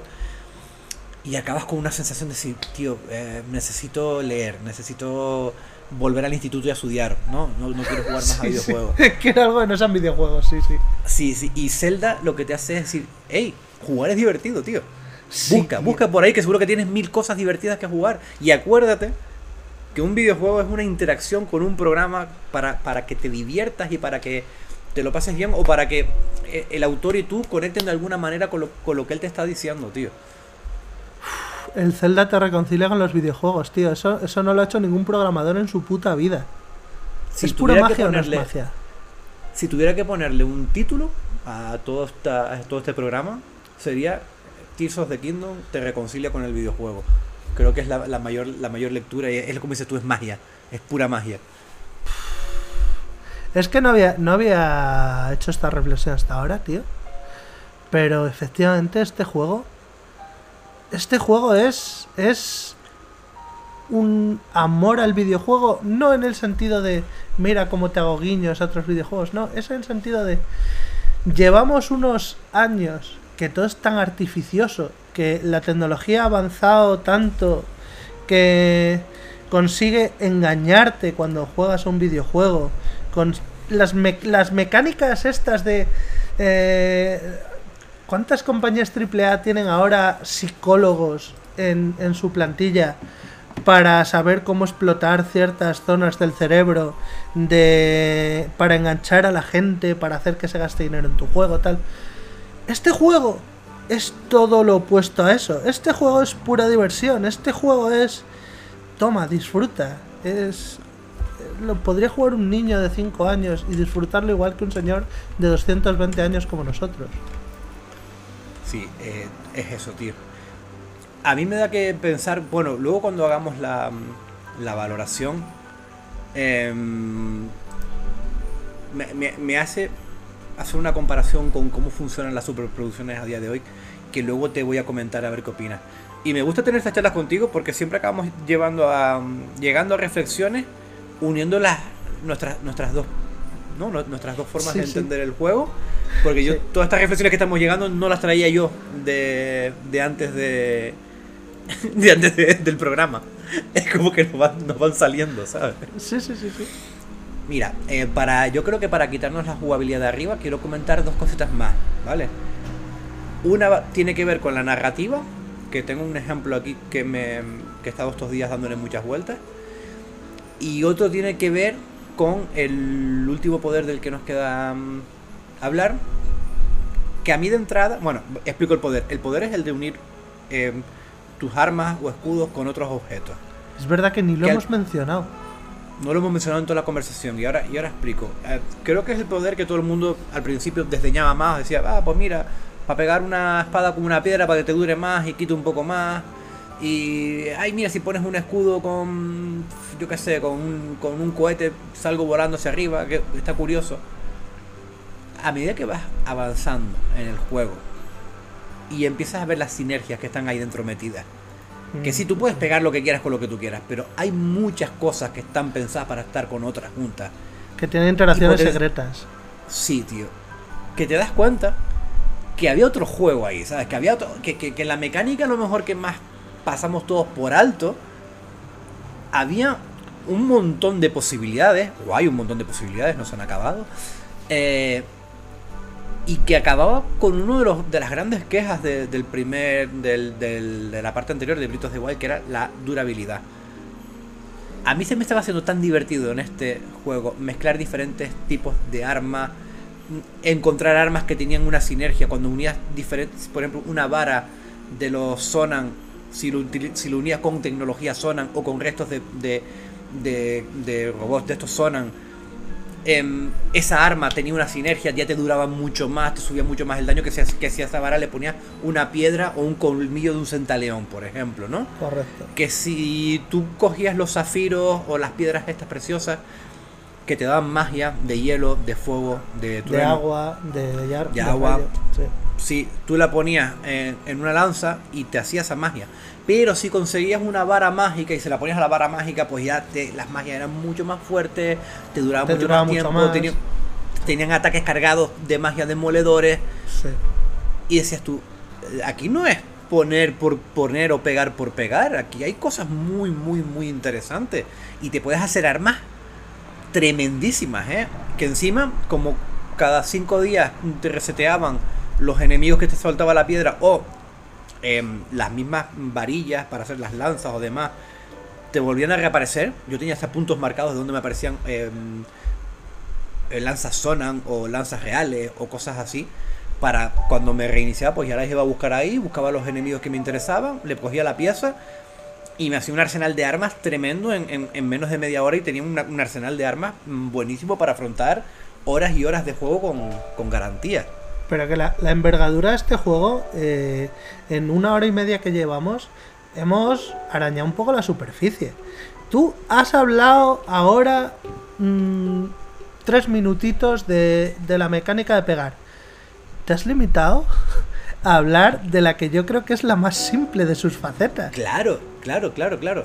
Porque, por ejemplo, después habían cosas brutales que todo el mundo a lo mejor lo usábamos más para armas, pero con los escudos habían Exacto. em, cosas brutales que, por ejemplo, cogías un escudo y le pegabas un, un vagón de una mina y le ponías como unas ruedas al escudo. Para la gente que ya juega a Zelda, Zelda tiene una mecánica muy divertida, que es que cuando tú saltas y haces el parry del escudo, Link se monta, se monta sobre su escudo y Haces si estás en una bajada, hace- haces como una especie de snowboard o Sí, surf o como sí. lo quieras como lo quieras llamar.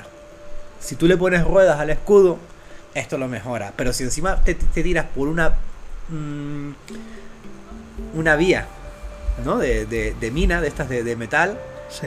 se queda como encajado ahí y, y funciona como si tuvieras eh, yo no sé yo es un lenguaje Grinda, que se usa la- grinda, grindar, grinda eso, el, es- el carril. Igual que, yo que sé, la palabra, el, el. Ratchet. El Ratchet hace eso de grindar en los carriles. Pues igual. sí pues aquí lo haces tío por ponerte un ejemplo lo Sí, por poner un el ejemplo, que por cierto- al, al escudo Que por cierto, Javi, ya que has mencionado lo de las ruedas, lo de las ruedas es, como has dicho, el vagón o, o el patinete zona en este que lo puedes tener en cápsulas. Pero, ¿sabes cuál es eh, lo que puedes pegar al escudo para que deslice más eh, cuando haces surf? venga hielo o no sé Carne helada.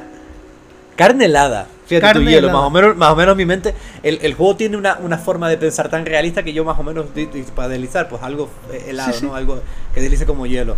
Me imagino que a lo mejor le podías pegar hasta una estalactita de hielo, ¿sabes? Pero a lo mejor no, ya no, ya no, ya perdía estabilidad. O vete tú a saber.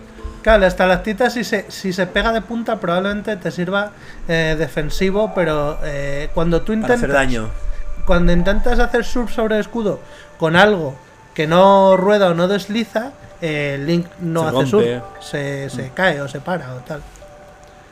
Pero tiene muchas interacciones. Por ejemplo, si tú te pones un, un ala delta de estos, de los zona, el de planear por el aire en el escudo, salta más alto de lo normal, lo suficiente como para que en llano puedas sacar el arco y hacer eh, tiro en tiempo La, bala. la cámara lenta. Sí. Que, que, que es- esa es otra cosa. Mm, en fin, yo estoy súper, súper agotado de escuchar como el, que el combate de Zelda fue una mierda. Y yo lo único que tengo que decir es que el combate del Zelda no es Dark Souls. Supérenlo. Existen más videojuegos.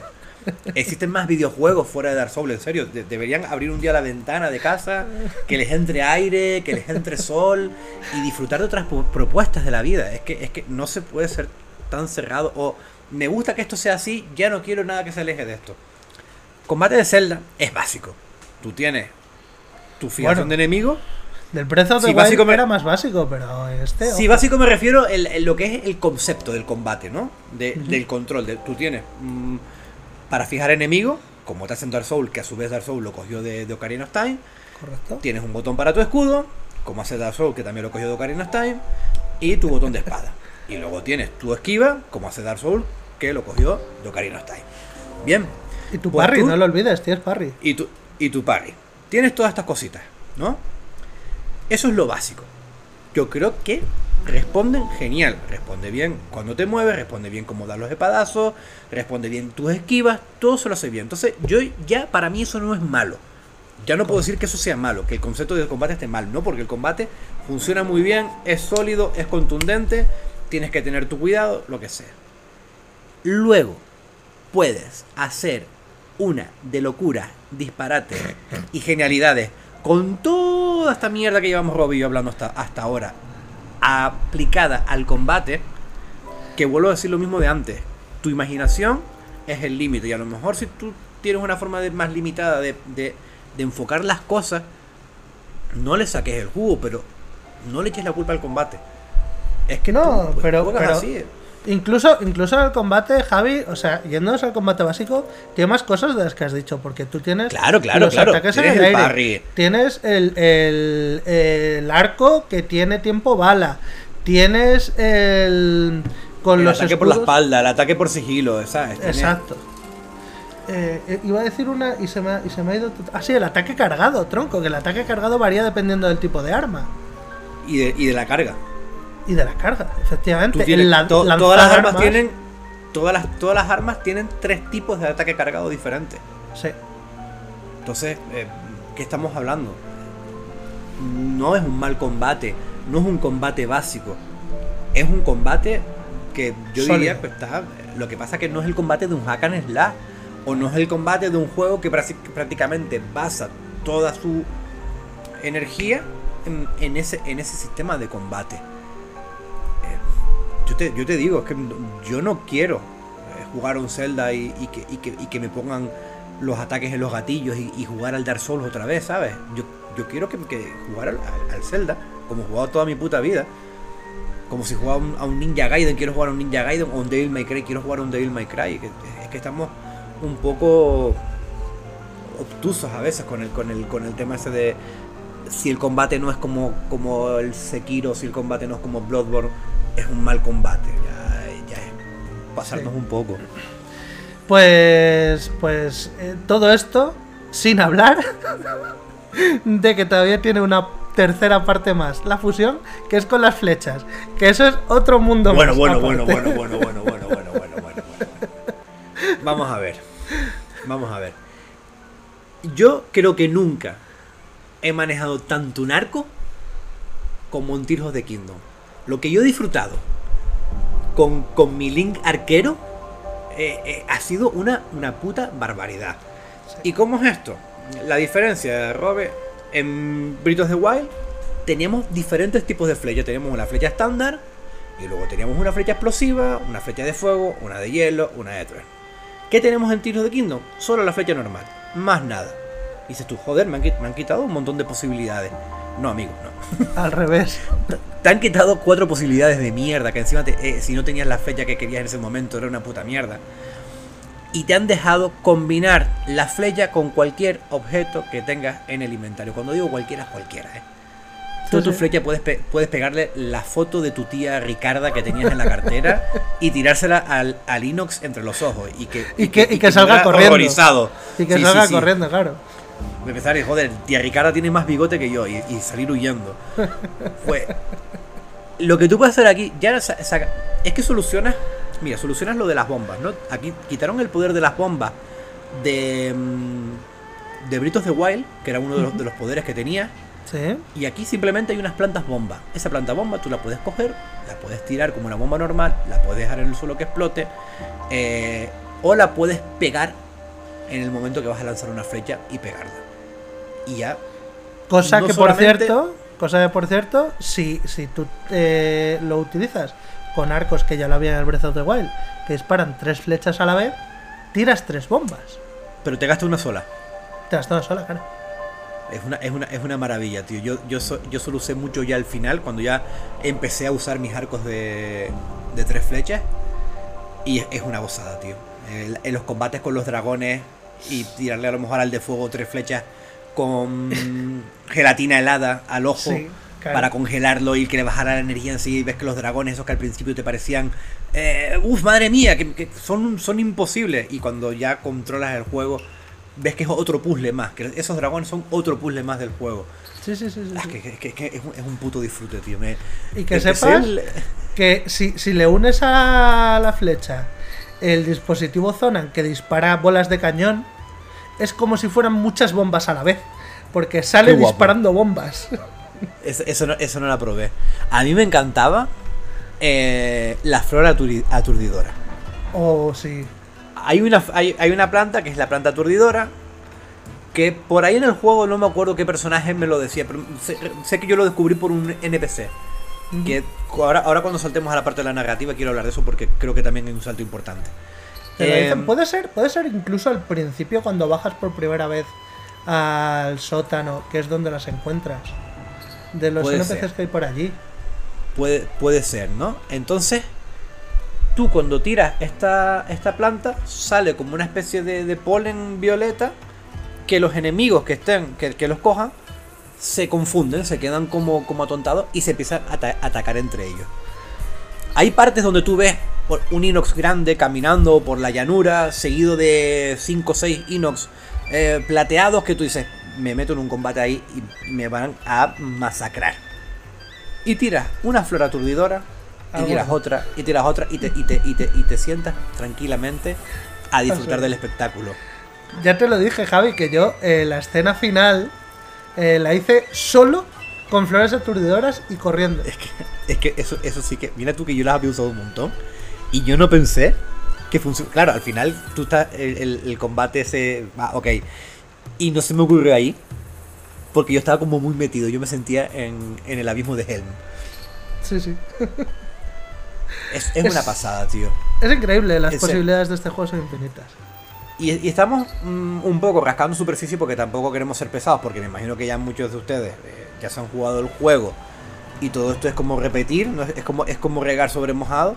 Y el que no lo haya jugado, pues tampoco queremos estropearle todas las sorpresas. Pero te digo, es un juego en el que puedes estar días probando y probando cosas. Y, y- y yo, sé- yo estoy seguro que yo no he descubierto un 20% de las cosas que se pueden hacer en el juego. Yo le eché casi 130 horas a, a Tears of the Kingdom. Sí, bueno, y, y- y yo le he echado 110. Pero yo, de misiones secundarias, no he hecho casi nada. Y, Que un montón, ¿eh? no he hecho casi nada, casi nada. Yo lo que hice fue eh, desbloquear todo el mapa eh, del de la mitad, lo de abajo eh, de las islas. Creo que las he visitado casi todas, me queda alguna por ahí. Que para eso eh, viene muy bien el poder este que desbloqueas, que te muestra el histórico de por dónde has caminado. Es Me muy encanta. útil. Es muy útil Me para encanta. saber en qué islas ese, has estado. ese me sirvió a mí mucho en- para mirar las los sitios donde no había ido en el cielo, porque en el cielo sí que te cuesta más para saber dónde has estado y dónde no. Sí. Y, y ahí me digo, ah, pues mira, no he pasado por estas roquitas, porque es que es lo, lo del cielo es que, es que te digo, es que da para, para otro programa. tío, Una puta pasada. No nos vamos a poner pesados. Eh, No. Yo creo que tengo aquí apuntadas unas cuantas curiosidades eh, que van un poco de medio secretos, medio mm, cosas curiosas que enlazan eh, la construcción del mundo con las mecánicas de juego, que me, que me han parecido que eran muy interesantes para, para comentar. Así que si te parece, hacemos esto y podemos ir ya eh, hablando de conclusiones. Yo tengo, yo tengo el- una cosita más en, el, en el- la parte esta de la jugabilidad, que es una cosita sobre la narrativa, con la que voy a ir rápido, ¿vale? ¿Vale? En, en su día, eh, leyendo entrevistas de Aonuma y escuchando declaraciones y demás, incidía mucho de que Skyrim les había influenciado un montón, ¿no? Tanto a él como a gente del equipo y demás, y nombraban mucho Skyrim. Yo no era capaz de, mm, eh, de entender muy bien a qué se refería o dónde estaba la o dónde estaba la, la relación hasta ahora que estoy jugando a Skyrim y sí que estoy viendo dónde puede ir. Y sobre todo en Tears of the Kingdom se nota un montón de cómo se desarrolla em, la historia cómo se desarrollan los NPC y cómo funcionan las misiones secundarias. Y creo que aquí sí coge muchísimo de cómo hacen las cosas en, en Bethesda ¿Cómo funciona esto? Tú empiezas con unas nociones un poco vagas de, un objetivo final y tú te empiezas a mover por ese mundo con mil opciones. Y cada personita que te encuentras te puede abrir paso a ramificaciones de misiones o a explicarte cosas del, del lore del mundo o a explicarte trucos que te van a venir bien para la jugabilidad. Y ahora jugando Skyrim veo que cada vez que tengo conversaciones con cualquier NPC son así. Y en Tears of the Kingdom sentía lo mismo. Yo no, se- no sentí nunca que hablar con una persona fuera una pérdida de tiempo. Porque o me daban una misión, o me ayudaban en una misión en curso dándome alguna pista, o me explicaban alguna cosa de la jugabilidad, de alguna planta, de alguna bomba, de alguna, de alguna chorrada. Que decir, ah, pues mira, tío, pues, pues no se me había ocurrido. O me adentraban en el lore de un pueblo, ciudad o lo que sea. Y entonces te da una sensación de, de, de vida sin necesidad de tener una escritura excelsa, ¿no? Eh, no estoy diciendo que Tiros de Kingdom sea eh, The Witcher 3, ni mucho menos. Pero sí que creo que los personajes se sienten mucho más vivos y son mucho más útiles que en 99,9% de los JRPGs actuales. Me Sí. funcionan más como, como, como, como, como un RPG occidental en ese aspecto. Yo me estaba saltando mm, prácticamente todas las conversaciones porque en, en los juegos japoneses yo normalmente los, los diálogos no los leo. Los Hablamos de esto, sí. Y me comentaste esto y empecé a leer un poco más. Y efectivamente, o sea, mm, sigue desde mi punto de vista sin llegar a lo interesantes o graciosos que pueden resultar diálogos en juegos más occidentales que suelen currarse un poco más la escritura. Claro, claro, claro, claro. es verdad que tienen un puntito y, y- y una de las cosas que tienen muy bien hechas, eh, que esto es, es verdad que es sello japonés, que no es exclusivo de este juego y que lo hacen mucho, pero cuando lo hacen eh, bien mola mucho, que es que cada personaje tiene una forma de hablar diferente. Un... como...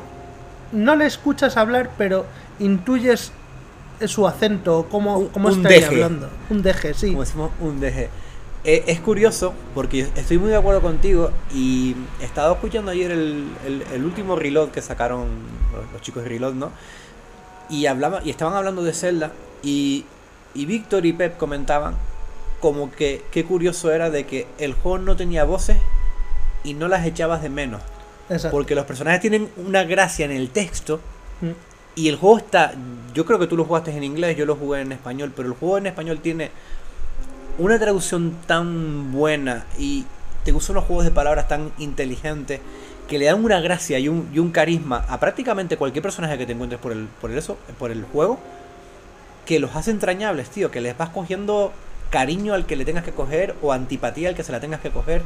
Simplemente, además, una cosa que me gusta mucho de, de Zelda también sobre los juegos japoneses es que son súper directas las conversaciones. No, no son más de, de dos textos, tres, Sí. como muchísimo. Sí, sí. No tienes, no, no tienes que. Te puedes leer todas las conversaciones de un pueblo en, en media hora. Y, y te aportan mucho más que en otros juegos donde te, te vuelven loco con un montón de texto para no decirte absolutamente nada. Es verdad, es verdad. Eh, lo que pasa es que normalmente le- los diálogos de un pueblo en un juego japonés te los lees en un momento, pero suelen ser pero grulladas y cosas de decir, sí, ya, ya lo sé. Y en Sí, este voy a coger eh, cerezas. eh, oh, Sí. eh, estoy haciendo la tarta que tanto le gusta a tu tío. Sí, sí. Es- Este tiene un poquito más de, de chicha. Sí, eh, suelen ser más comentarios que te dibujen un poco el carácter del personaje, como para darle vida al pueblo, que a mí eso no me aporta demasiado. Y en este tienen un puntito más de profundidad. Sí, eh, eso, eso. A mí, a mí me hace que los personajes.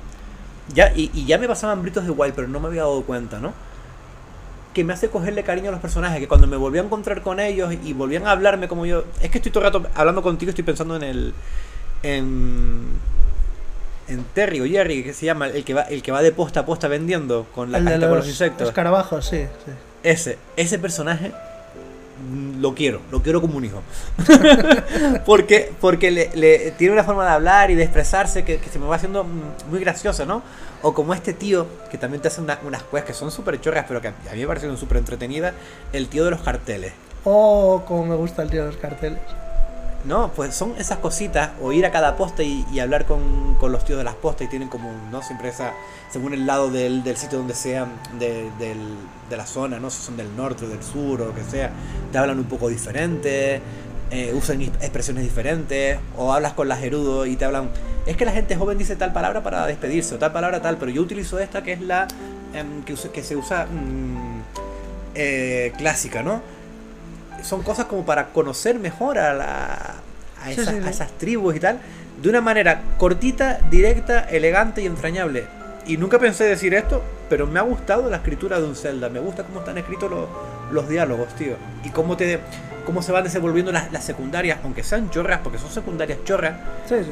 pero tienen siempre una gracia, un puzzlito, un girito, eh, que, que me hacen gracia, tío. No, no me sentí las clásicas misiones de recadero, o la- la- las mismas estas del pelícano de, de reportero, tío. Me, me parecía súper súper interesante y súper entretenidas, tío. Ir desentrañando los rumores, las postas.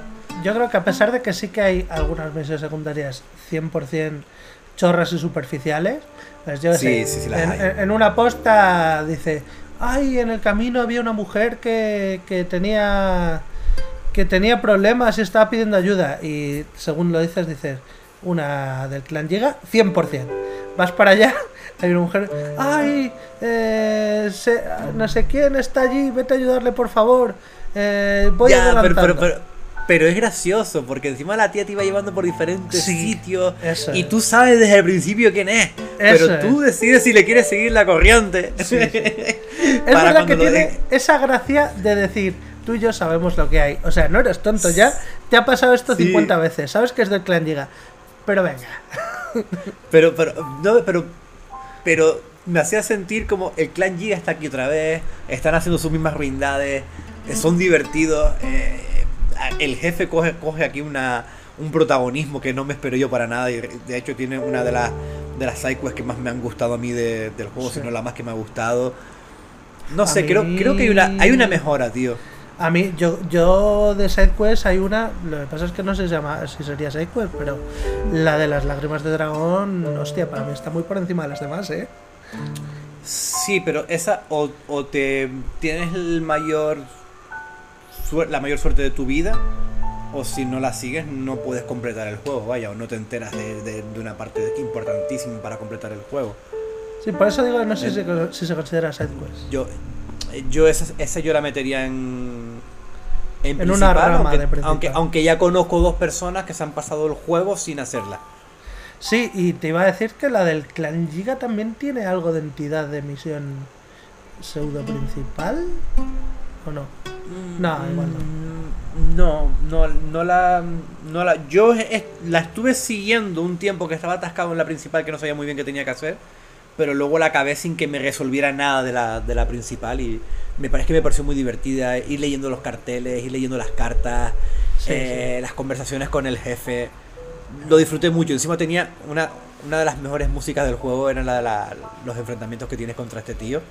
Que era como un tecno, un tecno ninja rockero que me parecía la, la, la puta hostia, tío. Muy guapos esos combates, muy guapos. Robe, dale con, con lo Vale. que le querías dar de... Pues mira, eh, curiosidades de, del world building. Por ejemplo, ¿tú sabías que los rupinejos, que son estos conejitos azulitos que parecen medio fantasmales, Lo de las rupias. los de las rupias, les dispara. exacto. ¿Tú sabes que cuando huyen no huyen en dirección opuesta a ti, sino que huyen hacia una cueva cercana siempre? Eh, eso, eso, eso no lo sabía, pero tiene sentido. Porque eh, hay una especie de ser en el juego que si le haces una ofrenda en, en, en unos puntos determinados, te Eh. indica las, las cuevas y, y- y parece un rupinejo como evolucionado, ¿no? Como de la misma familia. Eso es lo siguiente que iba a contar.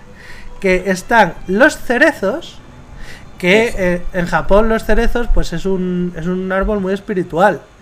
Y si tú les ofreces cinco piezas de fruta, estos de repente iluminan eh, con como una especie de, de luces medio fantasmales todas las cuevas cercanas. Dices, ¿todas las cuevas? No. Solo en aquellas donde todavía no hayas matado al fantasma que hay dentro.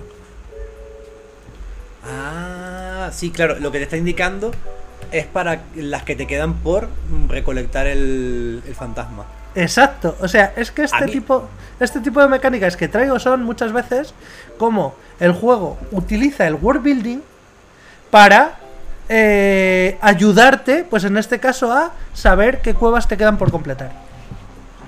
O dónde hay cuevas. Exactamente, exactamente. Mira, a mí el tema de la de las cuevas, que yo en en Elden Ring yo fui muy crítico con, con las cuevas, ¿vale? Porque mm, al principio me gustaban mucho y luego se me hacían pesadas, luego tenían mm, pues siempre te repetían jefes e incluso llegaban algunas que te cogían jefes eh, que, para, que para mí habían sido como momentos muy míticos del juego o que me, los había sentido muy, muy importantes y te lo, te lo metían de jefe en una cueva así por, porque sí, ¿no?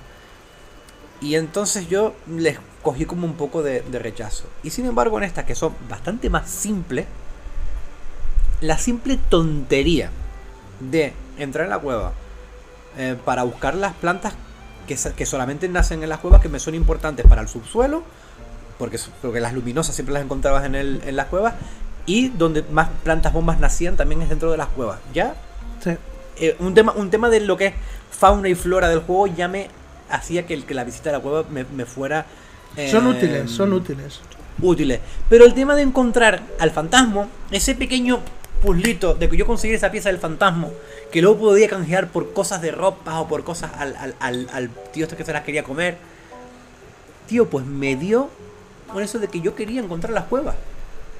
¿Entiendes? Y, y, y, no son mejores las cuevas, ni de coña, las del Zelda, a nivel lo que es el diseño, ¿no?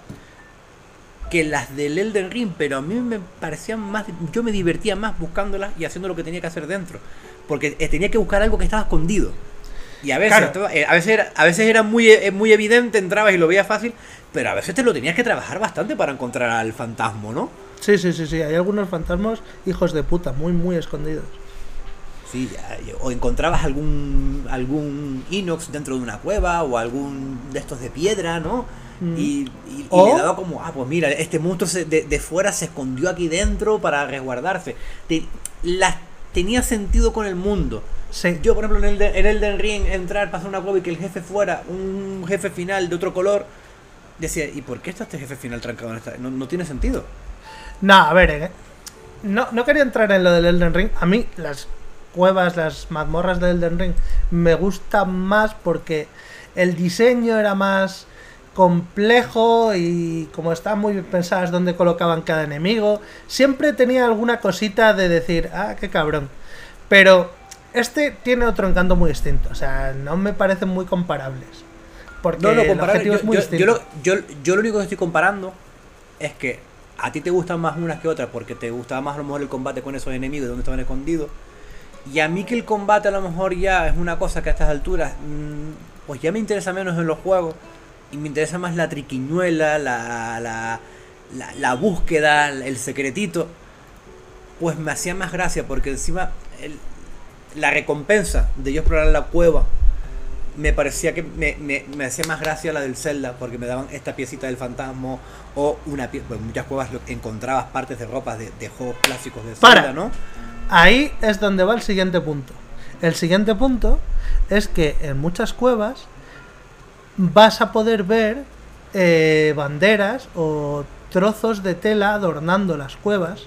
Porque como las lanzas con la tela, sí. Eso es, porque son cuevas que han sido habitadas por alguna civilización X. Y en esas cuevas donde veas eso, quiere decir que va a haber un tenderete con un cofre con una piecita de equipo. Con una pieza. Pues por eso, el tema de yo conseguir cosas que me interesaban y no a lo mejor, pues, mmm, darme vueltas matando enemigos para matar un jefe que me repetían 35 veces para que me dieran una cosa de mago o una cosa de un ingrediente para, para mejorar un arma que no estaba usando, ¿no? La sentía que, que para mí, por ejemplo, me valían menos la pena la, exploración.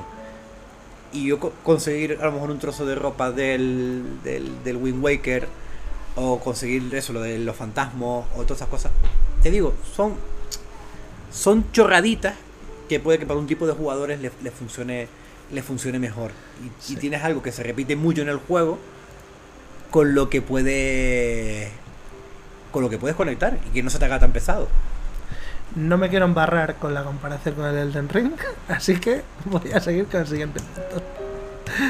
Eh, uno muy evidente eh, pero muy importante y que ya lo has mencionado tú antes hace un rato que es que las, hogueras, hogueras, no sé por qué se llaman hogueras, pero son las raíces que hay en el subsuelo, que son como unas raíces con un bulbo que se ilumina cuando las activas. Son, raíces, son raíces. Yo, yo en su día, día, porque fui el primero que descubrió una, y yo les dije hogueras porque se encendían, ¿no? Iluminaban. Entonces tú estabas a oscuras y tú tocabas eso y se iluminaba toda la zona. Entonces dije yo hoguera, pero no deja de ser una, es una raíz que conecta con el... Ah, y las hemos estado llamando todas hogueras porque dijiste tú eso, pero no se llaman así. Sí, no, de hecho, de hecho me lo empezaron a decir, no, que no se llaman hogueras. Digo, no, pero si yo lo sé, pero si, si lo dije simplemente por lo de la luz, son, son raíces. Pues a mí se me había quedado. Bueno, pues las raíces estas, eh, pues están siempre justo en el punto donde en, en el medio, ¿no? en, el, en el mundo normal, tienes un santuario. Y es la además, cúspide del, del, del santuario, ¿no? claro, Sería claro, porque el santuario tiene como esa forma como de, de- bulbo. sí, es que, es, que, es, que, es, que, es, que, es que hasta el material de los lados es como el de las raíces de abajo, es como, es como el final de, Sí. de esa raíz. Sí, sí, sí. Y eh, un detalle es que el santuario y la raíz siempre se llaman igual con las letras a la inversa. Sí, también, eran lo- los nombres invertidos. Eso, eso también era otra pista para entender que lo que lo que estábamos, lo que le decimos la profundidad era una especie de, de, de mundo invertido. Y esto me trae eh, otro loop jugable muy importante, que es que cuando tú en el subsuelo enciendes una de estas raíces, ilumina a su alrededor unos cuantos metros. Pero cuando tú enciendes dos raíces contiguas, lo que hacen es iluminar toda la parte que hay entre ellas. De manera que cuantas más raíces activas, más iluminado está el fondo. La cosa es, cuando tú estás haciendo una partida más o menos normal, voy a entender que mi partida ha sido más o menos normal, pues eh, tienes santuarios que has descubierto en el, en el mundo normal que utilizas para marcar en el mapa y saber dónde están raíces en el subsuelo. Pero O, vice- o viceversa. Yo lo hacía a veces, a, a mí me pasó alguna vez al contrario. esa es la parte más interesante, que los, eh, las raíces se ven mucho mejor que los santuarios, la mayoría. Porque hay santuarios que hay, ni siquiera están, o que están dentro de una cueva, o que tienes que hacer tú que aparezcan. Pero las Mira, al- raíces las ves siempre. Es una luz en la, en la oscuridad. Es Cuando una te luz estás acercando oscuridad. suele- sueles ver una luz en- a lo lejos y ya tú dices tú, pues te sacas el prismático, le pones la luz encima y esa luz la vas a ver también justo encima. Y además, es que esa- y además que cuando tú en el subsuelo vas desbloqueando, si te falta una, eh, siempre va a estar en el medio de la zona sombreada que haya. Ya, ya, ya, ya. Entonces, con Eh, eso puedes encontrar todos los santuarios de la parte del medio. Eso, eso a mí me pareció que estaba. Es, es cuando te, es cuando te das cuenta que está totalmente eso, totalmente unido lo de abajo con lo de, con lo de arriba. Y que no, no- pusieron unas simples cuevas oscuras mm, para rellenar, sino que le dieron una especie de. mm, de sentido a todo, vaya. Sí, sí, sí, sí, sí. Además es que eh, yo he disfrutado mucho desbloqueando todas las raíces con un eh, aeroligero eh, que es el, el mejor vehículo del mundo, que es dos, dos hélices en vertical con uno de manejar. Y con eso me he recorrido todo el subsuelo porque es muy ágil, muy rápido, gasta poquísima batería y le puedes eh, poner una planta de estas gordas que iluminan, que además así no tienes una luz que te esté consumiendo más batería y te ilumina igual. Y con eso te recorres el subsuelo en una primera vuelta para que luego vayas en cada uno de esos marcando el mundo superior. Yo tengo el mapa del mundo intermedio lleno de iconitos, el que uso yo para los para los santuarios. Lo tengo lleno porque los tengo sin descubrir, me da igual. Y además, luego te puedes recorrer esas zonas que ya están iluminadas del subsuelo e irte haciendo eh, pues las minas que has encontrado, los campamentos, los minibosses, ya con luz. Vale, vale, vale, genial. Esto- estos tips eh, están de puta madre para que el que haya llegado aquí está en el programa y no lo sepa, pues tío, eh, le, le- va a facilitar todo un montón a la hora de, de explorar y de descubrir. Exacto. Y entonces, eh, la otra del subsuelo que engancho con la que veníamos es que efectivamente ya lo habíamos dicho antes, pero el mundo del subsuelo es un upside down del mundo intermedio. Es justo lo opuesto. Entonces, cuando tú estás explorando, si tienes dudas de cómo va a ser lo que hay a continuación, miras el mapa del mundo intermedio si ya lo tienes desbloqueado y sabes si va a haber una bajada, una subida, cómo va a estar más o menos ubicado y dónde se acaban las paredes. Los ríos siempre son paredes infranqueables, el agua. Sí, eso, eso sí me di cuenta. Y como te metieras mm, en, un- en, en el subsuelo entre ríos, eran zonas de subsuelo que no estaban comunicadas con, con el resto. Que hay, hay varias, hay varias aisladas. Sí, sí, sí, sí, hay varias. Vale, eh, lo último sobre el subsuelo es que eh, cuando Ganon despierta, lanza la maldición esa que daña todas las armas del juego, a excepción de las armas de los Zonan, no sé muy bien por qué, y unas armas que solo encuentras en el subsuelo en unos pedestales donde hay una especie de espíritus. No sé exactamente qué son esos espíritus, pero son los que tienen eh, las armas intactas que hay en el juego, las que tienen más durabilidad. En el castillo también hay un montón, ¿eh? ¿Intactas? Sí, eh, armas reales, sin, sin oxidar y sin tal, también encuentras en el, en el castillo. Que no entendí muy bien por qué es. Y luego pensé que es que cuando todo sale disparado hacia arriba, el castillo también. Y al castillo, al no quedarse en Hyrule, pertenece como casi como si fuera una parte de cielo. Pero no todas las armas del castillo están intactas. Ni todas las del subsuelo están intactas tampoco, ¿eh? No, de no, hecho, hay las- algunas, algunas, Las del subsuelo el suelo solo que- son las de los pedestales. Pues hay algunas, porque yo me acuerdo encontrar algunas así que ponías o viejo, oxidado o, o cosas así. En el subsuelo solo están intactas las que están en los pedestales con una especie de fantasma negro que te la sujeta hasta que la coges y desaparece el fantasma. Vale, y la de los esqueletos y los bichos y todo eso que te sueltan.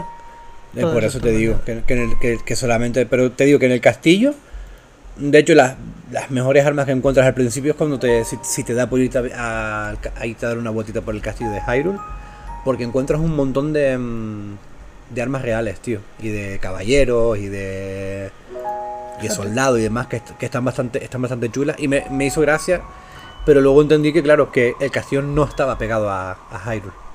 Hostia, pues no sabía yo. Mira, una cosa nueva. Eh, vale, siguiente. Esta a lo mejor ni la sabías. Eh, sorpréndeme. a veces hay bandadas de pájaros sobrevolando zonas. ¿Te has fijado? Eh, no me, no- pues no me. Pájaros he visto bastante. Y bandadas he visto de, mm, de los murciélagos. De murciélagos, sí, al entrar a las cuevas. Sí, no, a, a y a veces por fuera, pero de noche, que están como, como viajando los murciélagos por ahí. Ah, no, no, En- de día. de manada. día. Digo de día. De día, bandadas de pájaros, no, no- o a lo mejor las he visto y no, no, no caí que eran de pájaro y pensé que eran bichos o algo así. Pues cuando veas bandadas de pájaros sobrevolando una zona en concreta del mapa, es que hay un punto de interés. A veces es un minimoss, a veces es una cueva de las que tienen cositas interesantes, una zona de interés. Ah, qué curioso. Sí. Un colo, no hemos, no hemos hablado de los colos y hemos llegado hasta aquí, ¿eh? Siendo- Es verdad.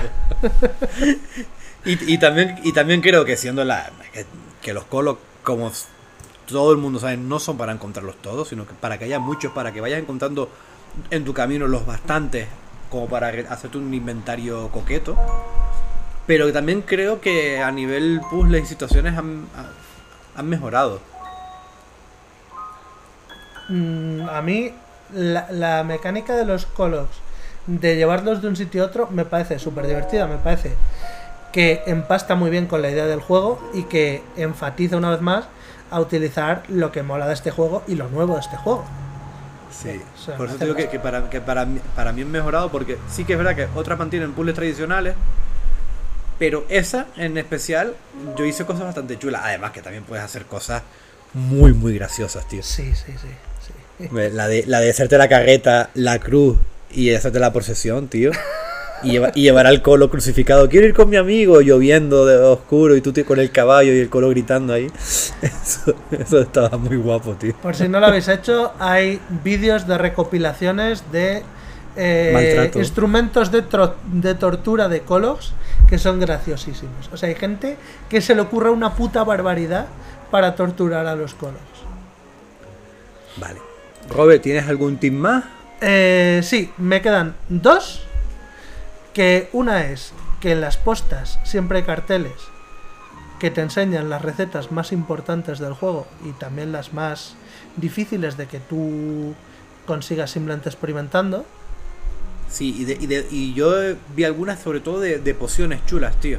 Sí, Cualquier cosa, chicos, cualquier cosa que de alimentos que mezcle con el bulbo vivaz, que se llama, mm, que lo encuentras bastante en bastantes cuevas, te vas a hacer la, la mejor comida y si mezclas eh, alguna cosa para hacer pociones con lagartos vivaces, pues vas a hacer la mejor poción. Todo esto hablando de, de salud. sí, Ese, sí, ese sí. es el, ti- el tip que les dejo yo. El bulbo o la trufa. La trufa tiene el mismo efecto. Sí, bulbo, trufa, cual- cual- cualquier cosa que pongas vivaz. Eh, la trucha vivaz la cocinas con manzana y ya tienes la, la comida de la hostia. Vale, y la última de todas es que esta es un poquito de historia y por eso la tenía aquí la última, es que eh, las máscaras de los sabios, no sé si te has fijado, que todas tienen forma representando a la bestia divina de su tribu del Breath of the Wild. Yo no me di cuenta de esto, pero lo dijo Kasmic en el grupo de Zelda y ahí fue cuando me enteré y me pareció flipante porque yo no había no había caído, tío. Sí, sí, sí, sí. sí. Tiene- es que es que es que es un juego creo que vamos a estar años Descubriendo Bueno, cosas. es más. Todavía se están descubriendo cosas de Britos del Wild. ¿Qué cojones? Y hace seis años. Pues tú imagínate esto que es como, como llevar la fórmula al, al espacio. Oh, por cierto, una cosa muy curiosa, esto que acaba de decir del espacio. Cuando subes al cielo, el cielo tiene diferentes alturas. Cuando subes a las más altas de todas, es como pasar ya a la estratosfera y Link pierde la, la- la gravedad terrestre, por así decirlo, y te mueves más lento. Cuando saltas, el salto es mucho más amplio, la caída es mucho más lenta, porque ya el juego considera que has pasado una altura mm, en la que la fuerza de la gravedad de, de Hyrule no te, no te mm, afecta igual. Y a mí esto me pareció una pasada, tío. Es como decir, mm, Aonuma ha llevado a Link al espacio. Fíjate, yo pensaba que eso no era por altura, sino por zonas en concreto que tenían eso. Fie- es, es por altura. Están en, yo, yo al principio pensé, porque lo vi en algún santuario, y luego ve- veía que a veces me pasaba y no lo relacionaba el por qué, hasta que me di cuenta que me estaba pasando en las zonas más altas. Y, y me di cuenta sobre todo cuando hacen los tres laberintos, las tres partes harta- altas de los tres laberintos son de las tres partes más altas del juego. Y en esas tres partes te pasa igual, no, no, tienes, no tienes esa gravedad. Ah, Y hay algunas, como, como las llamaba yo, estrellas de la muerte. Sí, sí, esas molan un montón.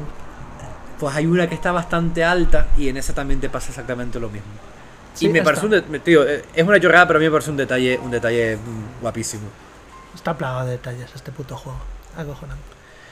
Bueno, y aparte de, mm, de los detalles jugables, ¿cómo has visto eh, Zelda eh, em, técnicamente? Vaya, para ser un juego de, de Switch, de fin de generación de, de Switch.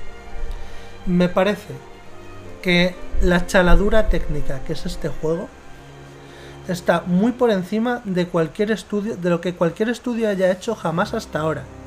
O sea, lo que ha hecho este equipo a nivel de programación no lo puede hacer nadie más en el mundo.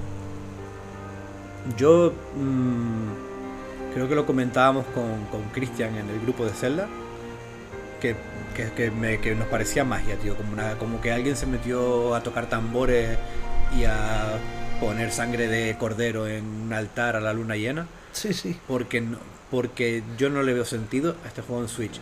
Yo te pregunto a ti, porque como sabes yo lo jugué en PC, entonces, pues yo no- la- los tiempos de carga eran menores, tenía un- una resolución bastante más alta, eh, los FPS más estables y demás, que son cositas técnicas más, más chorras, ¿no? Más, más visuales y, y de, Pues, y de, de- de sentimiento al mando, pero en, en Switch to- yo vi a todo el mundo muy contento, tío. Yo lo único que me tocó un poco la polla fueron los tiempos de carga. que eso sí que, como te teletransportas mucho, mm, son un pelín más lentos de lo que me gustaría. Pero ojo, eh, si tú te paras a pensar de lo que está haciendo con los tiempos que maneja, Sí, eh, es una locura. exactamente.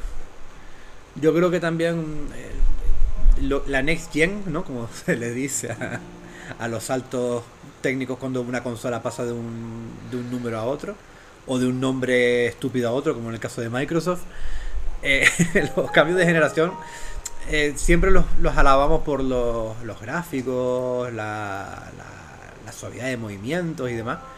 Pero a mí lo del SSD, tío, y lo de reducir los tiempos de carga, a mí me parece que es algo que ya no tiene vuelta atrás. Sí, sí, sí. Me Y- parece y- y el yo- salto más tocho que, que hemos dado. Y yo creo que Nintendo en su próxima máquina es algo que debería de, tenerlo en su, en su lista de check como, como prioritario, vaya. Yo creo que probablemente no, no vaya a ser un problema, porque sería más un problema si sospecháramos que fuera a trabajar con discos ópticos, pero como es el caso, mm, veo bastante probable que, que el tiempo de carga y eso no se, se equipare con las tecnologías actuales. Con las tecnologías actuales, porque te, el, yo, yo no lo sufrí mucho y aún así eh, hacía tanto viaje rápido que siempre veías la pantallita y se te quitaba y decías, yo, no sé ni cuántas veces he visto esta pantalla. Y luego pensaba, digo, joder, hay gente que esta pantalla la está viendo las mismas veces que yo, pero más tiempo. Sí. Y digo, y tiene, tiene que, que molestar. A mí, una de las cosas que más me gustó em, en la mejora de definición es lo bonito que se ve el, el juego en, en diferentes en diferentes postales, que ya en Switch se ve muy bonito, pero creo que, que es un juego que artísticamente, e- estos juegos que decimos que suplen la, el no tener los gráficos más punteros en el momento con un diseño artístico muy grande, Sí. por ahí mucha gente lo tacha de simple y demás. A mí me funciona de una manera muy tocha el, el arte de estos dos últimos celdas, tío. Sin ser de mis artes favoritos, creo que, eh, vamos, o sea, no puede nadie decir que estos juegos son feos o que no son bonitos directamente. O sea, ya dentro de es un juego bonito, puedes decir, me encanta, me ultra flipa o, mm, ok, me gusta, está bien. Pero, pero, vamos, que nadie puede decir que estos juegos no se vean preciosos. Y yo, yo no soy, yo no soy nada fan del cel shading, es una de las técnicas gráficas que, que en su día, cuando empezaron a aparecer un par de juegos que la hacían adrede como expresión artística, me hacían mucha gracia. Y ya cuando se empezó a hacer en una gran mayoría de juegos como limitación técnica, por limitación técnica, ya me empezó como un poquito a escamar más. Sin embargo, Zelda tiene ese acabadito estudio Gilby que me que me calienta el- la patatita, que me calienta el corazón, que me, que me gusta. Y una, una, una curiosidad que sí que he notado mucho porque yo estuve tonteando bastante con Britos de Wild antes de- del Tears, te estoy hablando días antes, es la tonalidad de los colores que es bastante diferente. En Britos de Wild es una tonalidad bastante más apagada, Sí, sí que lo bastante es, más mm, como digamos como más realista por así decirlo. Daba una y te da una sensación más de mm, no sé desasosiego de, de- de pesadumbre de, de la cosa está jodida. Sí. y aquí hay unos colores más vivos y te da una sensación más de a mí no más de algo épico algo preciosista algo de, de- de fondo de pantalla de Más para el Zelda. recuerdo no Más, Zelda. más o sea, yo Zelda, creo que en la paleta de colores han buscado ser más eh, el icono que todos tenemos en la cabeza de Zelda. Sí, sí, sí, sí, sí, sí. Y después, mm, arte, gráficos, eh, a nivel sonoro. Yo Uh. soy muy defensor de, de la música de estos dos últimos juegos, que también fue muy rupturista. Yo creo que fue más rupturista con la saga Zelda Sí, en música que, sí. que, en, lo otro. que en sensaciones jugables. Sí, sí, sí. Y a mí es que me flipa. ¿Cómo ambienta esta música? Yo, yo iba a veces al poblado Orni a pasear simplemente para escuchar la música de los. la- que es, la- la- es como una balada triste, ¿no? Que tiene ese pueblo de los Orni, como con acordeón, que me recuerda mucho a la de Wind Waker. Eh, es, es preciosa, tío. Y, tiene, tiene, tiene música que te, que, te, que te acompaña en la situación perfecta, ya sea porque te la quieren, te quieren decir que hay peligro, te quieren transmitir calma, te quieren transmitir tristeza, no sé, creo que la música de estos juegos es, es una, una puta maravilla, tío. Pues fíjate, eh, en el anterior, el Breath of the Wild, yo no estaba muy contento con, con la música. Mm, se me hizo poca. se me hizo que, que demasiado tiempo estabas solo con el sonido ambiental. Es muy Shadow the Colossus en ese aspecto, sí. Sí, y me, me, me da una sensación eh, De hostil. soledad. De soledad, sí. Sí. No, me- no, me, no me gustaba. No me gustaba. Entiendo que era perfectamente intencional, buscado. Pero no, a mí no me gustaba mucho. No era ¿Sabes lo que yo quería. Y en ¿Sabes este juego. qué juego te hace mucho eso? ¿Cuál? Eh, Eso te lo hace mucho eh, Dark Souls. Sí, sí, sí.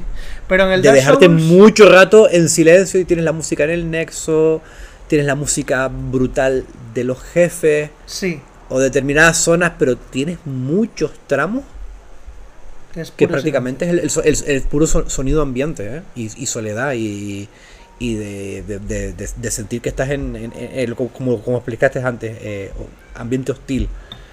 Pero es que en los Souls me funciona mejor porque ese tipo de juegos es, es lo que son. O sea, son juegos mm, 100% hostiles, 100% de sin piedad, despia- despiadados.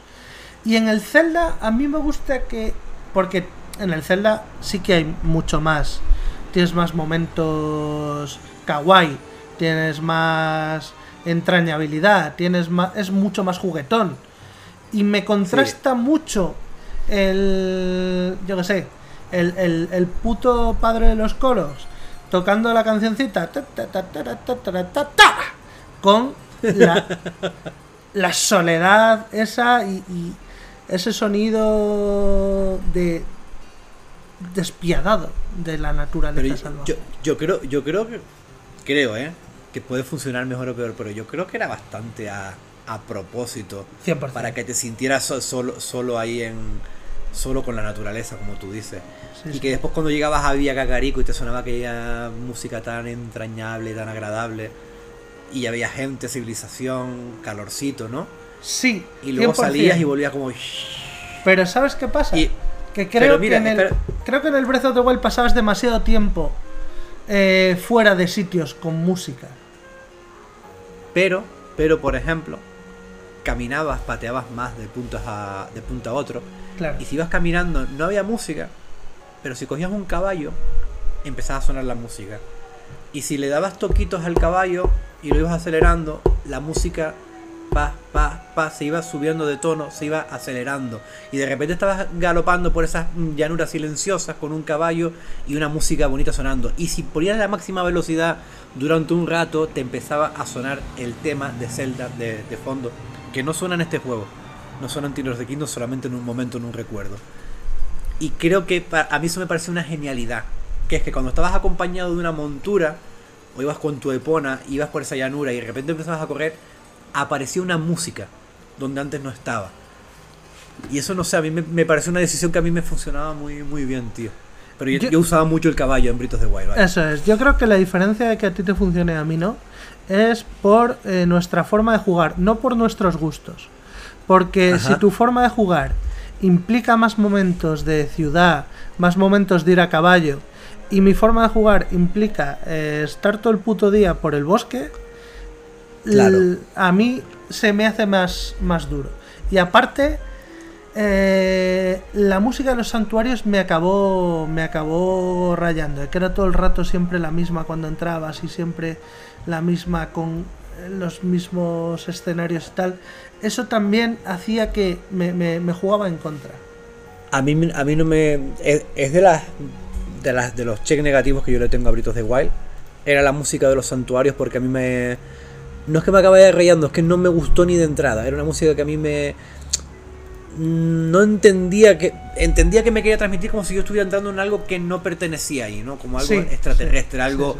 Algo mm, extraño, ¿no? Fuera del mundo, sí. Pero, pero no me acababa a mí de funcionar. Y yo no lo sentí así en este juego, ¿eh? Es, es que es eso, o sea, no sé qué han hecho exactamente, porque tampoco es muy diferente, pero en este juego la música me ha funcionado 100%. Porque tiene, tiene, tiene más y también tienes mucha más movilidad, Robert. Y, te saben cuándo meter diferentes. A veces son, a veces hay una música tan sutiles que tú piensas que no estás, estás sin música y no. Si está sonándote algo de fondo, muy, muy como muy escondido, ¿no? Como que se, que te suena entre, entre el viento y las hojas, por así decirlo. Y, y que también este juego tiene más civilización, vas mucho más a las postas, vas mucho más a Fuerte Vigía, te mueves más a las ciudades, creo que el, el- el mundo está más poblado y eso se nota también en que, en que vas a escuchar más música y también que hay bastante más variedad. ¿eh? Es que este maldito mamahuevo de juego ha conseguido Sí. eh, todos los, los detallitos que a lo mejor no acaban de funcionar al 100% del Breath of the Wild. Aquí han dicho, ah, sí, pues toma, pa. Y, la, y, no, y no es precisamente de los que la gente se quejaba, no. Son los que hacían que no funcionara 100%. Y o sea, el Breath of the Wild es un juego de 10 indiscutible por lo que supuso y por lo que hizo. Pero ningún juego es perfecto, ni siquiera el Tears of the Kingdom. Que ojo, probablemente el juego más cercano a la perfección que conozco. Hace tantas cosas de mejorar la experiencia que tenías en el otro. O sea, a mí todo lo que me sabía Regulín en el anterior, en este me ha encantado. Yo, hablando del tema de la perfección, porque eso es un, debate bastante, bast- Es un melón bastante grande y bastante duro, ¿no? Yo creo que las cosas en las que intenta sorprender y destacar, yo lo veo perfecto. Y creo que en las cosas de videojuego que tiene que tener porque tiene que tener, lo veo de competente para arriba. Sí, sí. sí. Que no es perfecto, no, no es perfecto, pero creo que tampoco es mm, que tenga un apartado que tú puedas decir está mal hecho, no hay mimo, es malo. Sobre todo un apartado que importe. O sea, a lo mejor vas y dices, no, mira, es que los huevos de los caballos no están bien hechos. Que te jodas. No, no, no, no, digo, digo, digo, digo de lo, de lo, de lo, que- de lo que hace el juego, vaya, de lo de, lo de, de lo eh, eh, imagínate que ellos hicieron una lista con 100 cosas que tenían que, que poner en el juego. Sí. Nada, eh, ya nosotros podemos decir, pues tenían que haber puesto esto, y eso, eso son cosas nuestras, ¿no? Pero de las 100 cosas que hace, las principales que quiere hacer, para mí son muchas de 10 y muchas de, de, una 11. nota por arriba del 10. Y, y las que mm, pueden ser más normales, pues pueden ser de 7. Sí, sí. sí. ¿Sabes? Que no, no, hay- no hay una cosa que tú digas, el juego es malo en esto, tío. Eh, o esos juegos que son buenos por su imperfección, porque destacan mucho en lo que quieren hacer, pero en, en otras cosas son horribles, como le puede pasar a Deadly Premonition, ¿no? Mm. Em, no le pasa eso a este juego. Es como, no, vamos a ver aquí, lo que pusimos, todo está bien. Y de bien para arriba, ¿vale? Ya la, la base, lo más abajo de todo es el bien, y está todo de bien, de bien para arriba. La verdad es que, mira, según lo estás diciendo, yo lo estoy pensando y no tengo ni puta idea. Porque yo es que llega un punto que me gusta tanto que no puedo ser objetivo. O sea, aunque lo intente pensar, no, soy, no puedo. Al, al que ir con más mala leche de la que estamos yendo nosotros porque vamos ya a ir al, al último al último punto Sí. que va a ser nuestra valoración personal y lo que y, y lo que pensamos de, de la influencia de este juego y también podemos meter un poco la del anterior ¿no? Antes que nada para empezar cuando salió Britos de Wild salió en 2017 Robert ¿Sí? Vale, yo lo jugué 2018, verano de 2018. Y yo acabé, yo no había acabado el juego, yo decía, este es el mejor juego que yo he jugado en mi puta vida, ¿no? Eh, Por muchas cosas. Yo era jugando, yo a, a mí hace, hace ya mucho tiempo que la nostalgia no me influye para, para hacer mis top de juegos, ¿no? Si yo juego algo que me, me vuela los cojones, ya, a tomar por culo.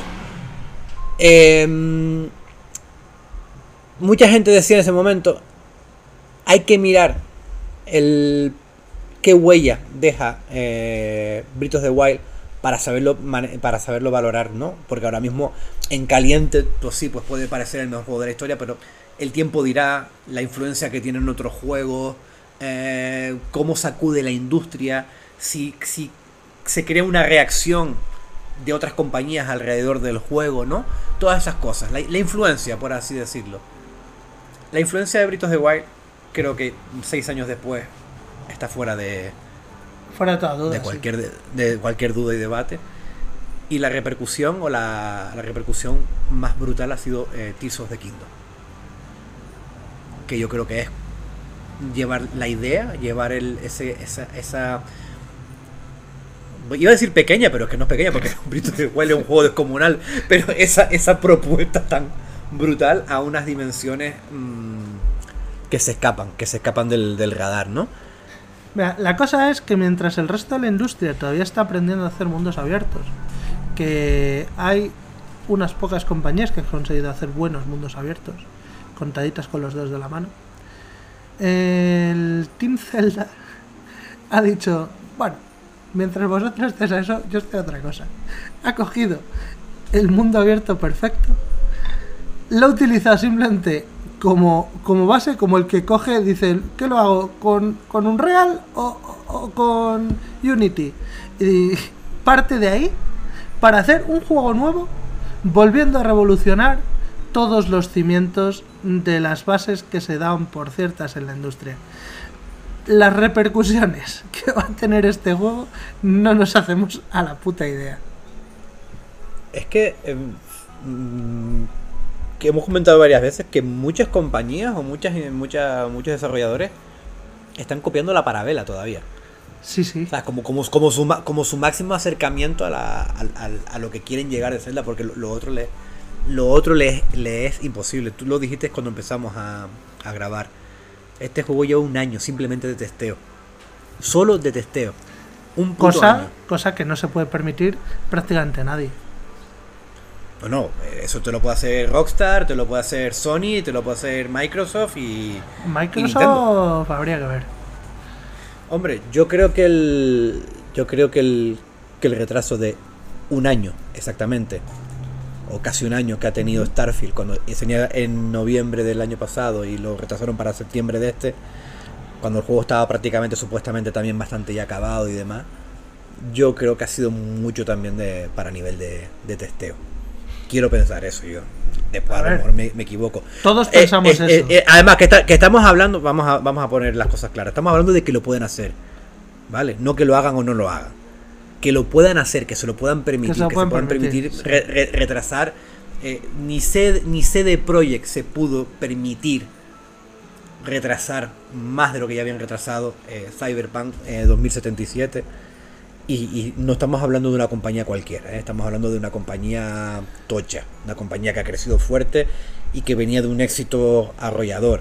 Y aún así no pudieron luchar contra los accionistas a la hora de decir tenemos que sacar el juego. Exactamente, eso es a lo que voy. O sea, ya no estoy hablando de la compañía se lo puede permitir, sino de qué estudio detrás de qué compañía puede permitir eso. O sea, la compañía se lo puede permitir, sí.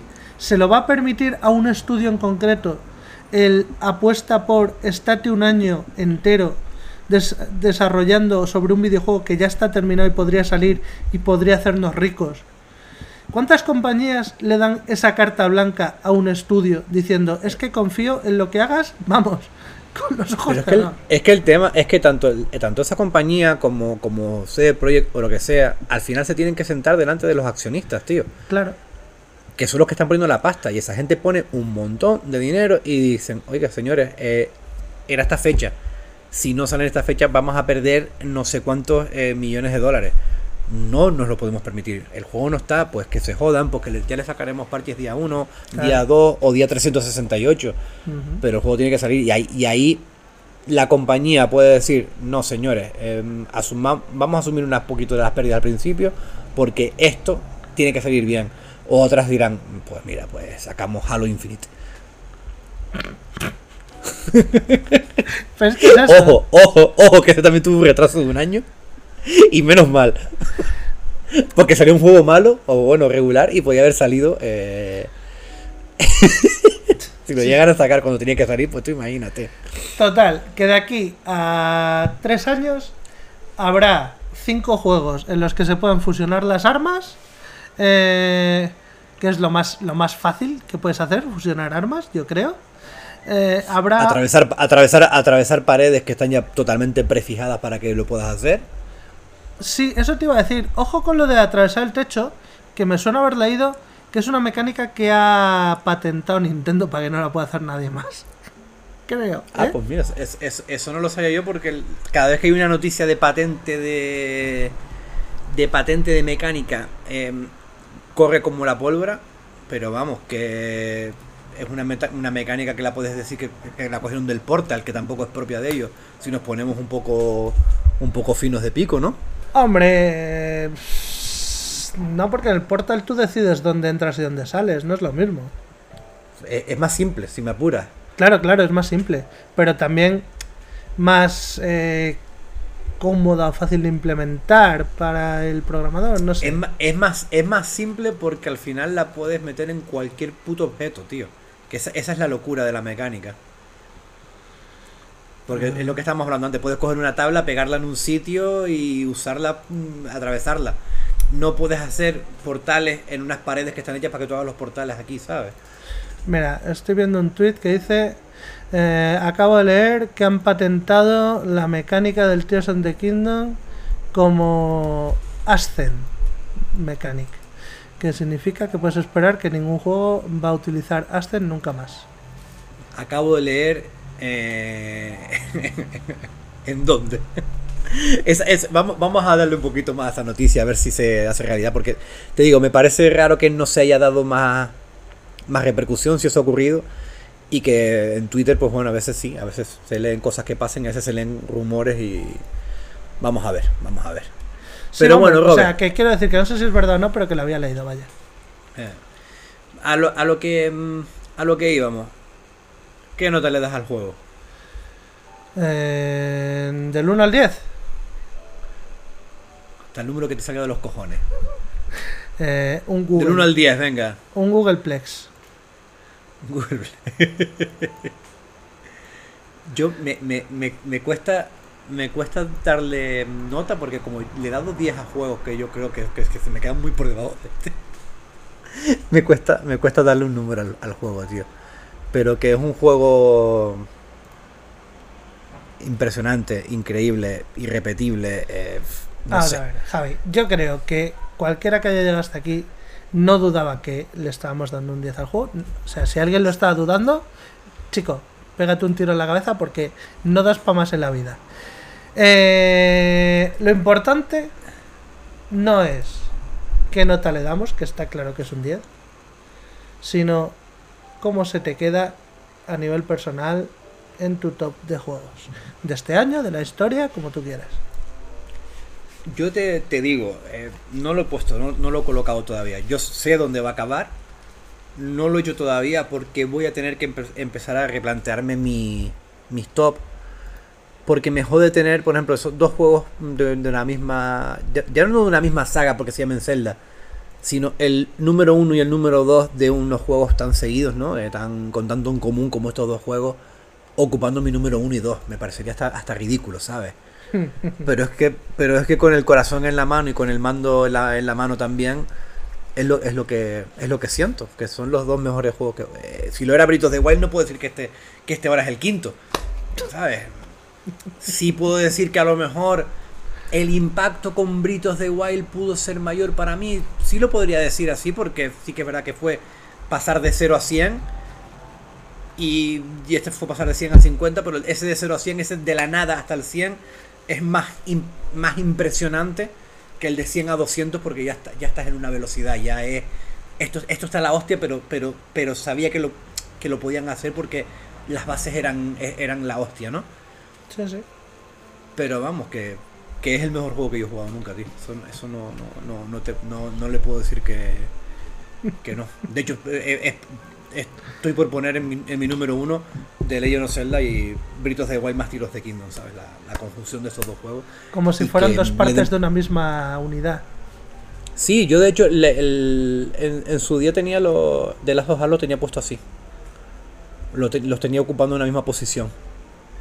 Porque me parecía que la, que la historia me funcionaba mucho en plan de, de- desde el punto A de la intro del 1 hasta el punto B del final del 2 me parecía algo que, que iba muy cogido de la mano. Aunque a nivel jugable me parecía que, que el 2 estaba años luz de, de calidad sobre el 1. Sí que los tenían juntos. Y no, era- no es la primera vez que lo hacía, pero me acuerdo que Revers, el amigo Revers me dio la, la lista y, y se cogió un perraque, pero espectacular. De que estuvo días, pero que no lo entendía, que cómo podía tener dos juegos en la misma posición.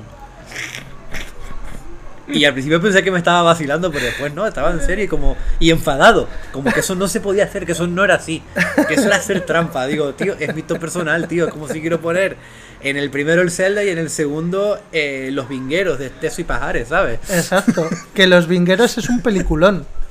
Sí, la verdad que sí. Es un peliculón. Está muy, muy divertido, tío.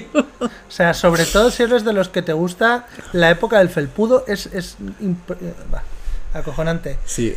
Esto lo estará escuchando Ivy Crack, que es súper fan de Esteso y Pajares. Así que te mando desde aquí un abrazo fuerte, Ivy, que nos acordamos de ti. La mejor película del mundo, y crack, yo hice Roque 3. Creo que coincidís. No, no, no, es, es- porque me lo dijo él a mí una vez y, Ah, vale. y me, y me acordé ahora. Eh, Robe, em, creemos ya que este juego ya no se le va a poner tanta duda como se le pudo poner a Britos de Wild los primeros años. Creo que yo hay un aire que hasta los más, los más escépticos, hasta dentro de la prensa, yo creo que pocas veces he visto tanta unani- unanimidad en, en una opinión con un juego como con Tears the Kingdom, ¿eh? Te diría que, que poca duda hay sobre el juego. No he escuchado a nadie hablar mal del juego. O sea, he escuchado mm, quejas No para mí. de o no es para mí o mm, esto no me gusta, yo qué sé, pero, pero no hay una, una ola, un movimiento de gente quejándose del juego. La pregunta importante, eh, o la pregunta más importante no, o la conclusión importante, es que con Breath of the Wild había muchos fans de Zelda enfadados, y con Tears de Kingdom veo a esos fans de Zelda dicho, Reconciliados. ahora sí, Sí. sí, y, y- y lo, y lo que me hace pensar también es que fueron muy prejuiciosos con Breath of the Wild, porque si bien aquí hay mucho, mucho cambio, realmente ellos lo que están valorando es que le pusieron las cuatro mazmorras. Puede, puede, puede ser, pero ojo que yo en serio veo que este juego cambia muchísimo más de lo que parece, ¿eh? Pero también tiene mucho, tiene mucho también. Para mí cambia un montón. Yo estoy con lo de, lo de que el juego hay un cambio muy, muy grande. De hecho, yo, yo no, he notado más, mm, más cambio y más evolución de un, de un Breath of the Wild a un Tears of the Kingdom que prácticamente en los Souls, que es mi otra saga preferida. Que sí que los noto siempre mucho más continuistas en. Salvo Sekiro, ¿no? En, en- en esa mecánica jugable que tienen Sí. lo- eh, durante más años he notado mucho más continuismo en, en la saga Soul, ¿no? Desde Demons hasta Elden, ¿no? Sí. Que hemos pasado de pasar esa mecánica a acabar metiéndola en, en un mundo abierto. Eh, eh, yo he visto más cambio aquí, pero aún así hay una base muy importante de cómo funcionaba eh, Breath of the Wild. Sí, sí, por supuesto. Entonces- o sea, si Breath of the Wild no fuera. eh, si no funcionara como un puto reloj, no podrías haber construido esto. O sea, esto no existiría sin Breath of the Wild. Eso es impepinable. Y por eso te digo que yo creo que también en las críticas a Breath of the Wild hubo un poco también de, de prejuicio porque Tears cambia, pero no cambia hasta el punto de decir que uno es una mierda y el otro es la hostia. A es- a eso es a lo, a lo que, a, lo que, a lo que yo quería ir, ¿no? Eh, hay un cambio, hay una, una serie de, cosas que te pueden gustar más o que te pueden hacer la experiencia más placentera. También yo creo que hay una, una especie de abrazar más al fan de toda la vida con, con cosas más clásicas en la, en la historia. Eh, pero tanto como para decir no podía jugar a Britos de Wild y este juego sí me está pareciendo la hostia, mm, me cuesta más verlo, ¿eh? A ver, mm, y viceversa, porque al final el hecho de que alguien no pueda ganar un juego no solo depende de sus gustos, eh, depende mucho de su situación en el momento, de, Eso de es su también, experiencia ¿eh? previa, de es que depende de muchas cosas como para ser tan categórico y decir no se puede. Se puede, la gente es muy random, todo puede ser, pero en general eh, la- yo creo que el mensaje principal aquí es, incluso a la gente que no le gustó mucho mm, Breath of the Wild por ciertos puntitos, es, en este juego sí están entrando. Creo que es el, el titular. Sí, claro, claro, el, tit- el titular es ese. No, no pretendía ser categórico tampoco, sino eh, quería decir que mm, me parecía que era mm, un cambio de actitud demasiado grande y que creo que hay gente que a veces también se, se empecina mucho con algo. Sí, sí. Es decir, eh, por ejemplo, no, es que, tiene, es que se rompen las armas, chiquita mierda. Y el otro día Lian lo, Lian, Lian lo explicaba perfectamente en el podcast del arte muere. El quejarte de que el juego se te rompa un arma. O se lo decía a, a Chisco hablando de, de Starfield, ¿no? Como que Chisco estaba muy de culo porque tenía me- mecánica de crafteo Starfield, ¿no?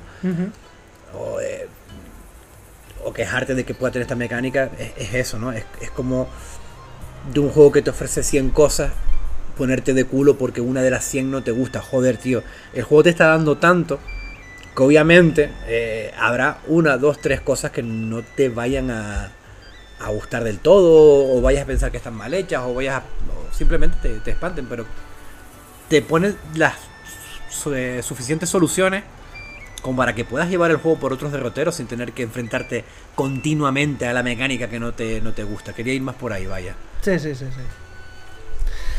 Pues, tío, eh, yo te voy a decir, y si quieres cerramos el apartado de conclusiones con esto. Para mí, este juego, por primera vez, ha desbancado mi número uno histórico, que era el Ocarina of Time, desde 1996 o 97, no estoy seguro, de uno de esos dos años es. Y por fin, mi top 1 de juegos históricos ha cambiado. Bienvenido Tears of the Kingdom. ¡Ole! Bienvenido, Robe, al siglo XXI. ¡Qué cabrón! Si tú eres el de los retos. Yo soy el de los retos, pero si tuvieras mi top 10, Ya. creo que tengo dos, tres juegos de- de- del siglo XX, nada más, ¿eh? Nada, tengo algunos más, tengo algunos más. Yo soy también, tengo mi, mi temita nostálgico, pero sí que mm, sí que estoy contento con muchos juegos que han salido en los últimos años y, y creo que se están consiguiendo experiencias jugables que, que- tocan, te pueden tocar de muchas maneras, ¿no? Eh, como si fuera un, cura de pueblo y tú un monaguillo. Eh, te, pueden, te pueden llegar ya sea a nivel narrativo, a nivel jugable, a nivel visual o una mezcla de un montón de cosas, a, sorprenderte a estas alturas. Entonces por eso no, no me gusta dejarme llevar tanto por la nostalgia. Es que fue- este juego fue tan importante para mí a una edad que era mucho más impresionable y que tampoco tenía a lo mejor tanto bagaje. Y ya quedarme, quedarme ahí. Y, y lo he hecho, ¿eh? Yo hasta. Hasta Dark Souls, creo que fue. No, no moví mi, mi top 1 en su día. Luego Dark Souls fue el top 1 en un montón de años hasta que salió of the Wild. Es que Dark Souls es mucho Dark Souls, ¿eh? Sí, tío, Dark Souls fue mucho. eh, a mí ese juego. Ese fue otro juego que me reconcilió a mí con. Con el videojuego, tío. Pues no sé, ¿tienes alguna otra cosa más que añadir? ¿Lo dejamos por aquí? Como... Yo, yo creo que. mm, que el juego. que, que la- la- el análisis nos ha quedado bien. Al final no tocamos nada de la historia. Yo solamente quiero decir que a mí la historia me, me gustó bastante. Incluso hubo dos momentos en los que me consiguió eh, emocionar. Emocionar bastante. Y. Y no sé, yo creo que no nos hace falta ni entrar con spoiler o como, como tú lo ves. No, Eh, yo creo que la historia está de puta madre. Mm, veo innecesario lo de los spoilers porque tampoco tengo una lectura que sacarle más allá de que me encanta que este juego me haya tocado la patata y me haya emocionado y que tenga momentos de, de acción, de tensión, de, de tristeza, de alegría. Te, te hace Sí, pasar momento- por todos mo- los mo- estados emocionales. Exactamente. Eh, Y de que te hace, te hace mm, amar su mundo, sus personajes, el que ocurrió, el, el sentir, el sentir que, mm, que ese combate final es, es jodidamente importante. Sí, Ya no solamente por ti, por lo que va a llegar, sino por quién, quién, quién depositó esa confianza, ¿no? Cómo me gustó el tramo final del juego, ¿eh? Uf. Sí, tío. eh, yo es, es que lo podemos hablar sin spoiler, vaya. El tramo final de este Zelda, creo que es el tramo final de Zelda que más he disfrutado nunca en mi vida, ¿eh? Hostia, el de Ocarina of Time era buenísimo también. Era muy bueno, era muy bueno. Y también, ojo, ojo, eh, que el- la sorpresa de Wind Waker, del final de Wind Waker, Ese es mi pendiente, ese es mi ah, pendiente. pues, pues, pues no ves, ahí no, ahí no, no quiero entrar, pero, pero Wind Waker también tiene un, su, su final bastante, bastante bonito. Em, de Twilight ni me acuerdo, tío, del final. Nah, eh, el final vamos, son pero- un montón de giros de guion inesperados que no vienen a cuento. Mm, Pero bueno, que, en- que, en este, que en este juego creo que consiguen una, una épica eh, bastante, bastante acorde, acorde con, el, con el tono. Y siguiendo la misión que decía que decíamos antes de los jeroglifos y de, de Impa, ¿no? Si, haces, si completas todo eso, la misión de las lágrimas de dragón y todo eso, creo que, mm, que nunca el nombre de The Legend of Zelda ha tenido tanto sentido como en este juego, ¿no? Es verdad. Y el, o el nombre, el nombre, el nombre eh, me Sí, pareció sí. muy bonito. Y, de- y después, una, una cosa que te quería, bueno, que, que quería comentar de cómo empiezas en una caída y, y cómo al final hay un momento también de caída que, que creo que Hay unos paralelismos entre el principio del juego y el final del juego, de esto de Sí, decir, tío. el juego ha, ha hecho el lazo perfecto y ha acabado justo como empezó, pero con un tono completamente distinto, con un ánimo completamente distinto, con otras experiencias, otras emociones. Es, es acojonante. El tramo final Sí. es brutal, buenísimo. Sí, sí, sí, muy, muy de acuerdo, tío. Y, y bueno, que yo creo que lo podemos ir dejando por aquí. Creo que nos ha quedado un resumen bueno, que hemos tocado Resumen, dice. un resumen. Sí, me cago en su puta madre. Casi tres horas, Robe, otra vez, tío. Me cago, me cago en mi vida. Que esto con las musiquitas y las canciones se nos va a quedar en tres horas otra vez, tío. Sí, sí. Estamos como putas cabras. Estamos como putas cabras, tío. Bueno, tío, tú lo has disfrutado.